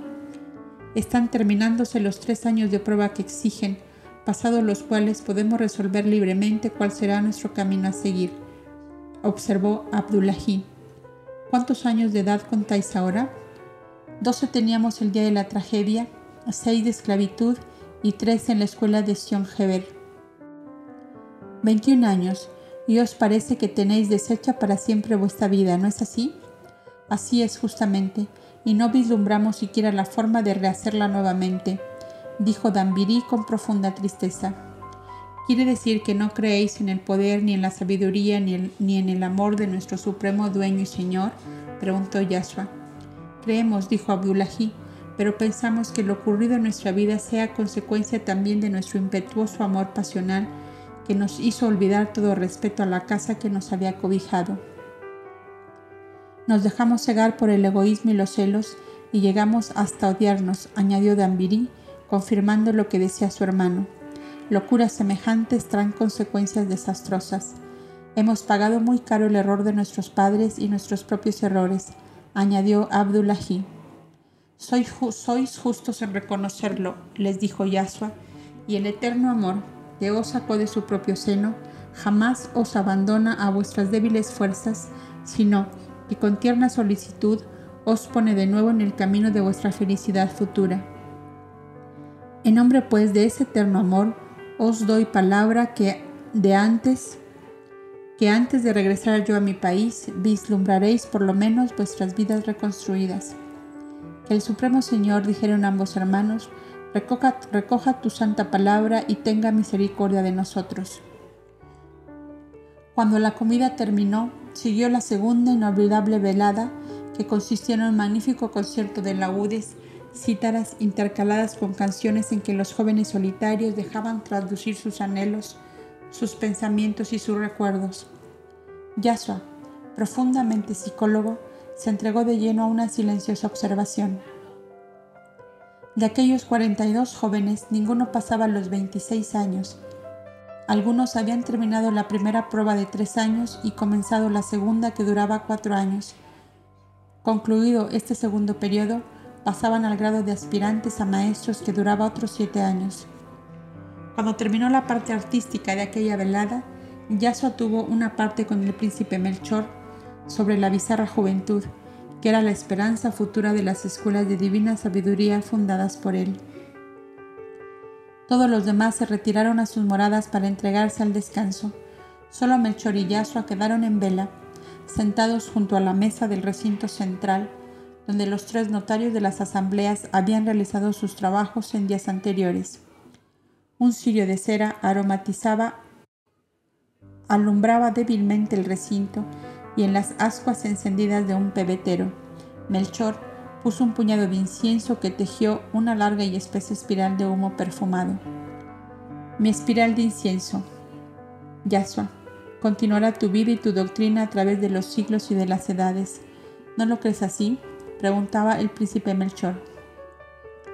Lo creo, sí, pero me parece que tu espiral de incienso, que es la Santa Alianza de Arabia, necesita expansionarse hacia el exterior, le contestó Yasua. ¿Qué quieres decir con esto? Te ruego explicarte con mayor claridad. Ya sabes que entre tú y yo no debe haber nada oculto ni abrigar la menor desconfianza. Quiero decir, continuó Yasua, que todos estos jóvenes que preparas para maestros de divina sabiduría, por lo menos dos terceras partes no pueden perseverar en esta vida. Ya lo sé, hijo mío, sé que la mayor parte de ellos saldrán de aquí antes de terminar los cuatro años de prueba superior pero saldrán con una visión bastante clara de las verdades y leyes eternas que aquí aprendieron, y en el campo de acción a donde ellos lleven sus actividades, llevarán también el perfume de la espiral de incienso y lo difundirán en los pueblos de que formen parte. Oh, qué gran corazón el tuyo, príncipe Melchor, que no se desalienta ni se abate ante la idea de que la mayor parte de estos pajarillos echarán a volar por esos mundos de Dios exclamó el joven maestro. Mi corazón es de carne, Yasua, y de seguro lo sentiré mucho porque les amo a todos como si fueran mis hijos. Pero como quiero arrancar de mí todo egoísmo, no solamente les facilitaré su partida, sino que nuestro espiral de incienso les dará medios de abrirse camino en la vida y les seguirá en sus andanzas por los senderos largos y penosos y a veces extraviados por, donde se lanza el corazón humano en busca de felicidad.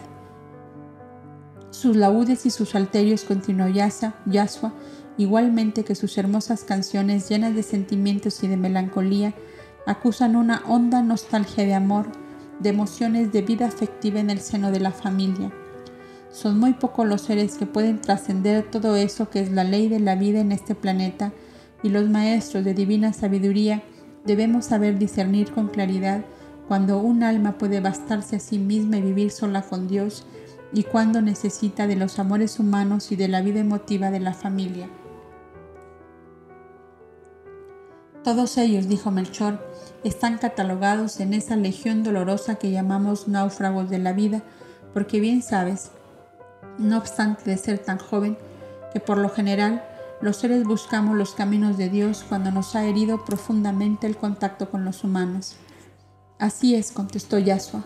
Los triunfadores felices de la vida material no se toman el trabajo ni, ni siquiera de pensar que tienen en sí un principio inteligente e inmortal que pasada la vida en que han gozado de sus triunfos les obligará a continuar viviendo indefinidamente y de seguro en condiciones diametralmente opuestas a las que tuvieron en la vida presente.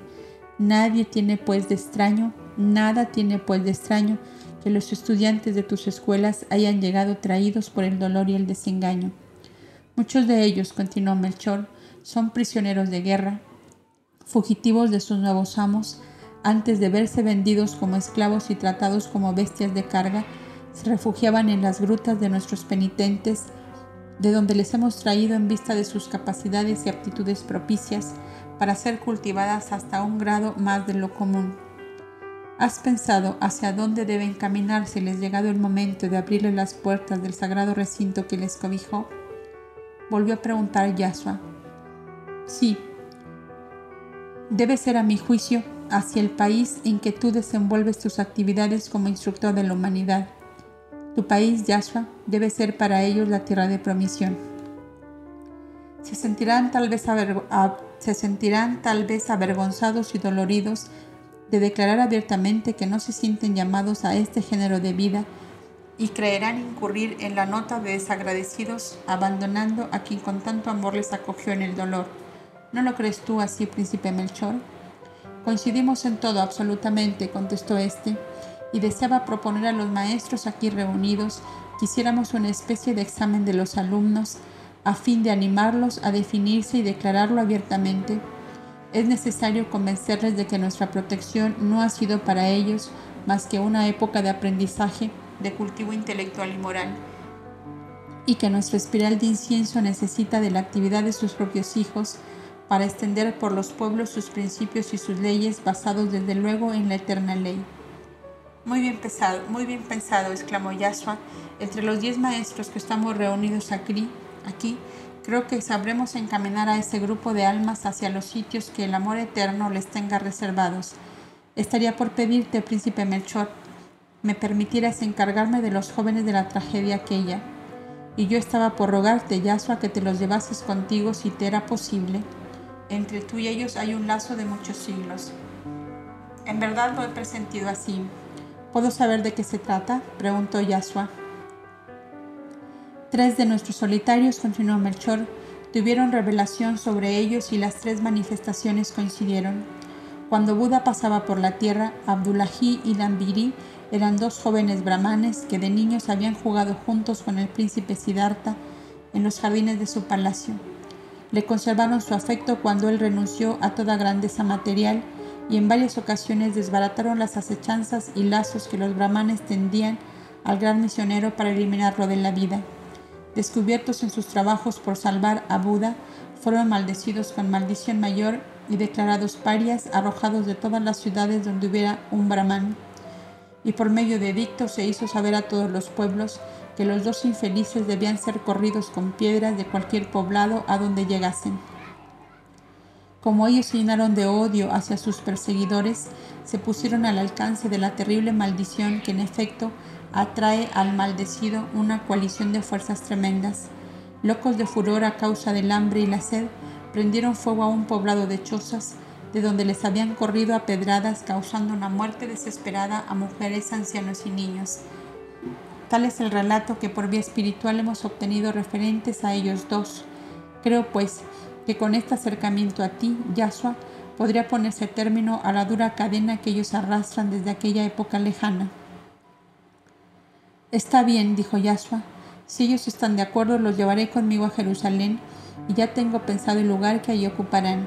El Shifilderín, tu amigo, ha comprado una casa en Jerusalén y otra en el, en el puerto de Jope, que serán agencias para colocar con ventaja los productos de su tierra natal y a la vez para ayudar a sus compatriotas y atraerles hacia la Palestina, donde él cree que dentro de poco se realizarán grandes acontecimientos. He comprendido que en todo esto se ha puesto de acuerdo con otro amigo tuyo, el comerciante Simónides. Ambos pretenden atraer toda la grandeza comercial del mundo a Jerusalén para prepararla a ser digna capital del futuro reino de Israel con que sueñan que se realicen o no sus sueños, mientras hagan el bien, será esa la mejor realidad. Nada mejor que estos jóvenes árabes de tus escuelas, para el Shifilderín que necesita dos hombres de bien con instrucción y de buena capacidad para colocarlos al frente de sus agencias en Jerusalén la una y en el puerto de Jope la otra. ¿Está bien mi combinación? Maravillosa como todas tus obras, Yahshua. Y para los demás que deban dejar el retiro de las escuelas, añadió el joven maestro, Buscaremos sitio apropiado entre los buenos amigos de Judea, ya que tienes el pensamiento de que deban residir en Palestina. Tenemos al buen Simónides, al príncipe Judá, cuyas inmensas actividades pueden dar trabajo a doble cantidad de brazos que representan tus discípulos.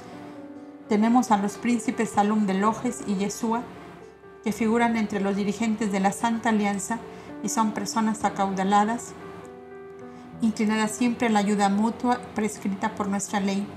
Tenemos los cuatro doctores de Israel que tú conoces y cuya buena posición social les permite servir de protección y amparo a jóvenes que se inician en la vida. Con que ya ves que colocados de esta manera no les perderán de vista y tu amor paternal podrá seguirles de cerca, bajo el amparo de las personas que he nombrado, si ellos quieren seguir rectos senderos tendrán todas las facilidades. Con esta conversación quedó preparado el terreno y al siguiente día se realizó una conferencia entre los diez maestros y los 42 discípulos de cuya perseverancia en las escuelas se dudaba. Encarado el asunto en la forma en que Yaso y Melchor habían combinado, los jóvenes alumnos se franquearon con entera confianza y resultaron 29 los que deseaban salir al exterior, si se les proporcionaba oportunidad de una vida honorable y justa y solo trece continuarían en el retiro de las escuelas de divina sabiduría, en las cuales estaban terminando la segunda prueba. De esto resultaría que cuando Yasua regresara, en vez de volver solo con el tío Jaime, volvería acompañado de 29 jóvenes árabes de una cultura esmerada y con capacidad para desenvolverse noblemente en la vida. Acto seguido se despachó un correo que tomando el camino más directo pasando por Topel al sur del Mar Muerto, llevase una epístola de Yasua y de Melchor para Simónides, Judá e Hilderín, que aún esperaban a en la ciudad de David.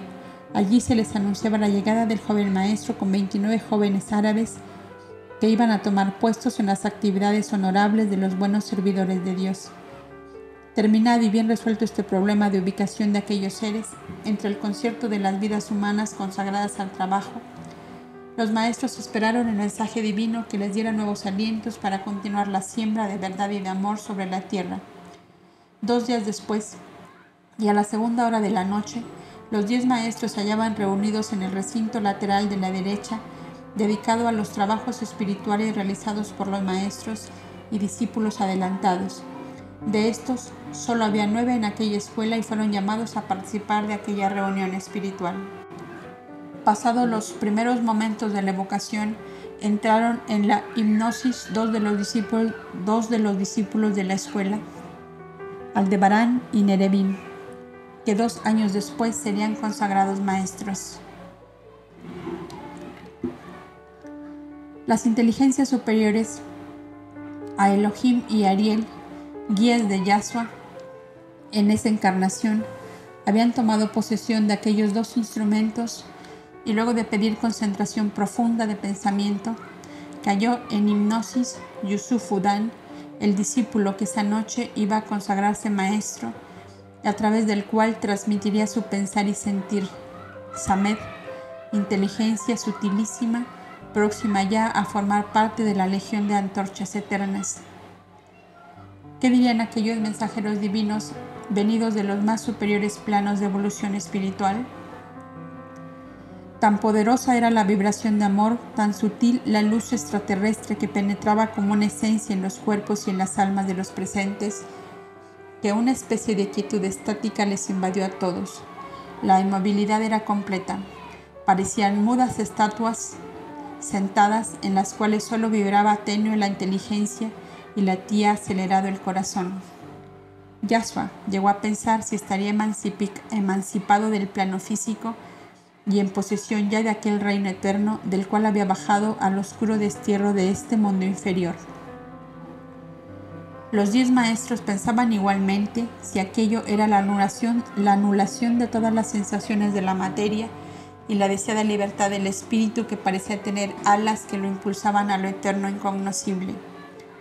Es la grandeza de Dios que está ante nosotros, pensaron todos a una y sus párpados se cerraron y sus cabezas se recostaron hacia atrás en el respaldo de los sillones de junco. Los tres sensitivos en hipnosis unieron sus manos y se formó una fuerte cadena fluídica de la cual fue emergiendo lentamente algo así como una nebulosa de todos los colores del iris, la cual hizo desaparecer a la vista los muros del recinto, la techumbre, la montaña y cuanto la rodeaba solo quedaban como suspendidos en ella los 19 seres que formaban aquella reunión. Poco a poco fueron perdiendo la conciencia de su existencia material y unos antes y otros después se sumergieron todos en la más inefable felicidad que pudieran haber soñado. Emancipados sus espíritus, aquellos tres poderosos guías les presentaron el desfile grandioso, infinito, inconmensurable de la grandeza del absoluto, del supremo Dios. Mas no sabían definir si eran ellos los que corrían arrastrados por vertiginosa carrera o era aquella como cascada interminable de globos de luz de los más variados colores que corría ante ellos.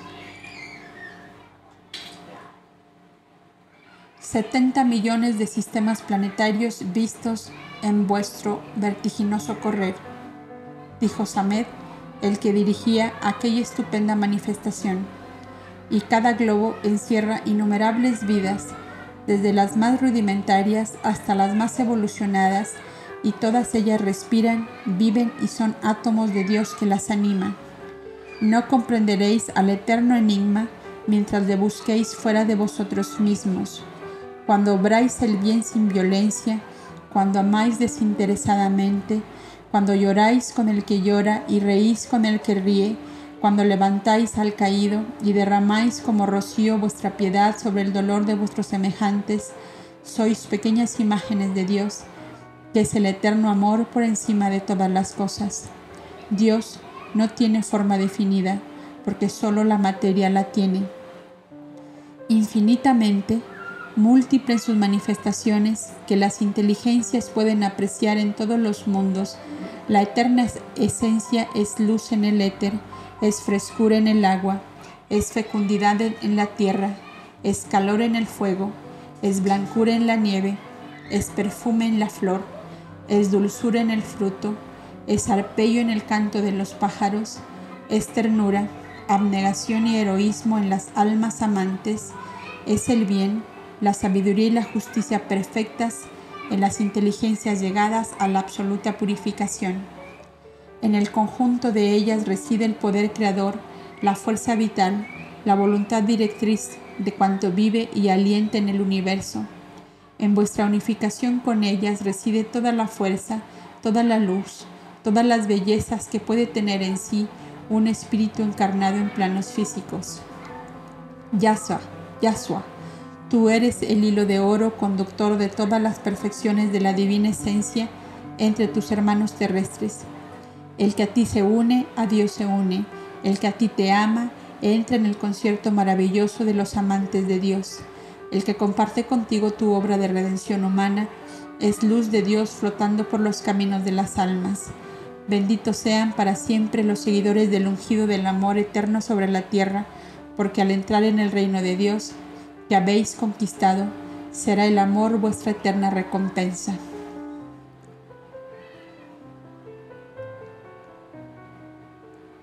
La hipnosis de este sensitivo terminó, pero la resplandeciente y sutil bruma de oro continuó cerniéndose en el ambiente, al igual que una brisa suavísima que penetraba los cuerpos y las almas, manteniéndoles en ese elevado estado espiritual que se ha llamado éxtasis o arrobamiento. Cada uno, en los profundos dominios de su conciencia, prometía al eterno amor todo cuanto es capaz el alma humana, que ha absorbido entre que ha absorbido en unos momentos de unión con Dios la energía, el poder y la fuerza que Él transmite al que se entrega con toda su voluntad. Se habían encendido en estos momentos 19 lámparas vivas que al contacto del Cristo Salvador iluminarían a todas las almas merecedoras de la luz divina. Puede decirse con toda verdad que ese instante solemne marcó el comienzo de la obra de salvación humana realizada por el Verbo Divino en esa etapa de su manifestación en medio de esta humanidad. Cuando se hubo calmado un tanto en todos los presentes aquel intenso estado vibratorio, los otros dos guías de Yahshua que aún mantenían la hipnosis en los sujetos elegidos, iniciaron entre ambos un diálogo sobre las corrientes astrales y etéreas que era necesario establecer alrededor de Yahshua para que pudieran tener entre sí comunicación espiritual los Mesías compañeros, que en globos diferentes estaban encarnados al mismo tiempo que Yahshua en la tierra. Ambos guías hicieron una suprema evocación a los 70 Mesías de la Alianza y como si se hubiera abierto un horizonte inmenso de luz azulada suavísima, los encarnados de la cadena fluídica se creyeron flotando sobre un mar de olas que tenían inteligencia y vida. El vaivén de aquellas olas radiantes acercaba y alejaba con un maravilloso ritmo de armonías inefables, infinidad de seres transparentes, lúcidos, diáfanos, que en finísimos hilos color de oro parecían tejer aquellas melodías, como pudieran hacerlo en las cuerdas de liras, de arpas o laúdes, eran las numerosas legiones que siguen en el espacio infinito a los setenta Mesías de la alianza de Yahshua encarnado en la tierra, como muchos de ellos se encontraban encarnados en los globos que les estaban encomendados.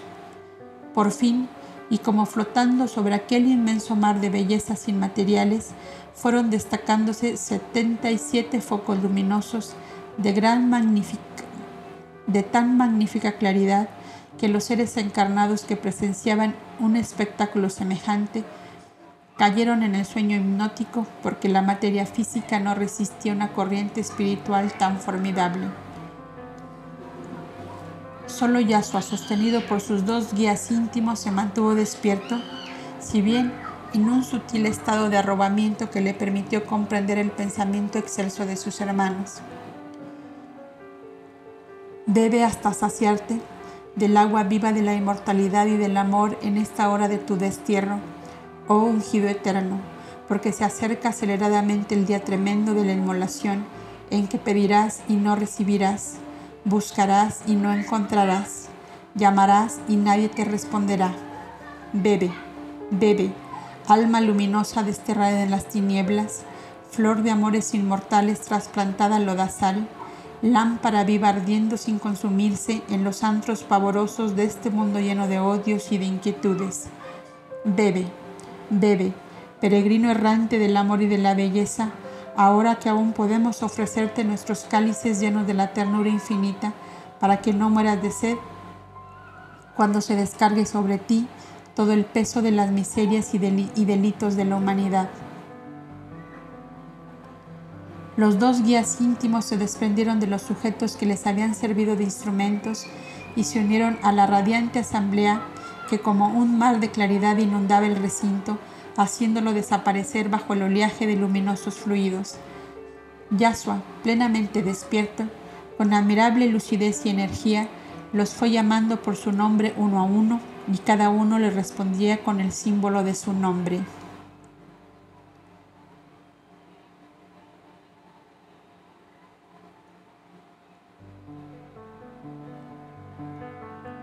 Sirio, resplandor de la sabiduría. Osiris, mi reposo es Dios. Orión, el que abre caminos. Minerva, mensajero del poder de Dios. Venus, soy un beso del eterno amor. Alfa, bálsamo de piedad. Vega, luz que da vida. Andrómeda, despertador de durmientes. Arturo, portador del fuego divino. Samed, libre de ilusión. Ganma, templo de Dios. Neptuno, ebrio del agua divina. Mercurio, fortaleza del Eterno. Júpiter, hijo de la sabiduría. Urano, fuego purificador. Saturno, lágrimas de salud. Marte, espada justiciera. Capela, íntima vibración de Dios. Castor, abrazo del Supremo.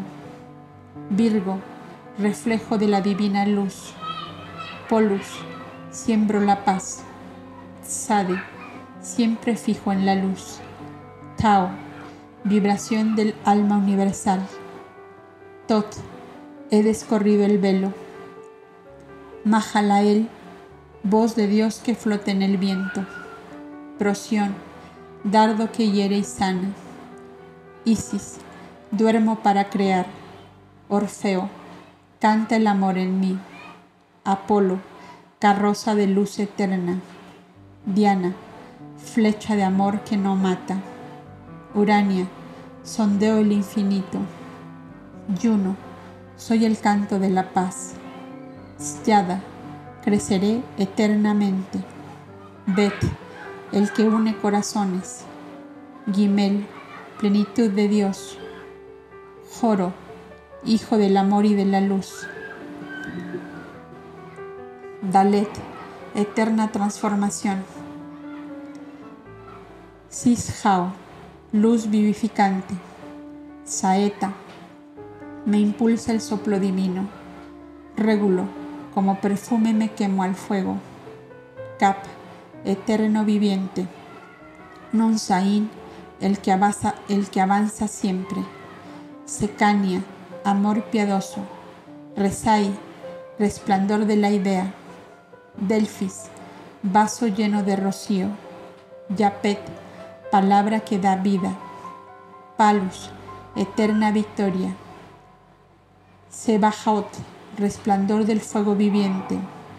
James, ola de energía divina. A Elohim, sembrador eterno. Semonis, aire que apaga incendios. Ariel, amor compasivo. Jejalep, la unión es fuerza. Saín, mi querer es mi poder. Yod, agua que purifica. Mem, el eterno me vela. Hayim, palabra de sabiduría. Pips, la eterna armonía. Shipo, morir para vivir. Tauro, siervo de la majestad divina.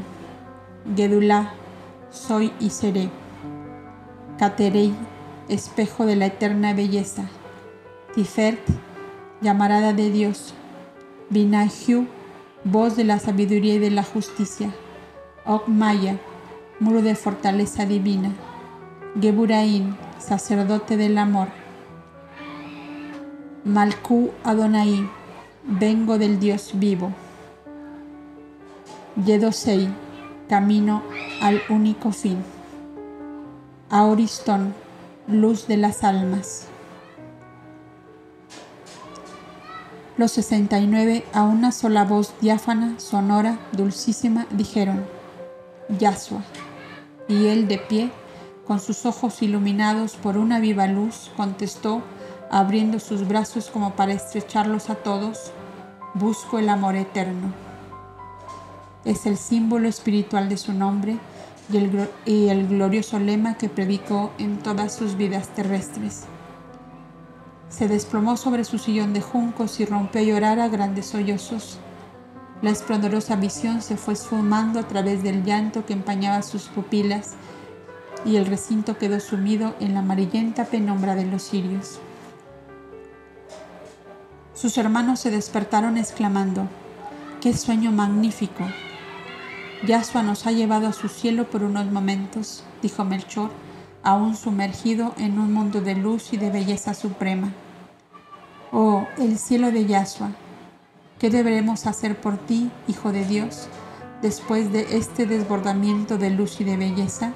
preguntó el anciano Gaspar, secándose las lágrimas de inefable ternura que mojaban su blanca barba.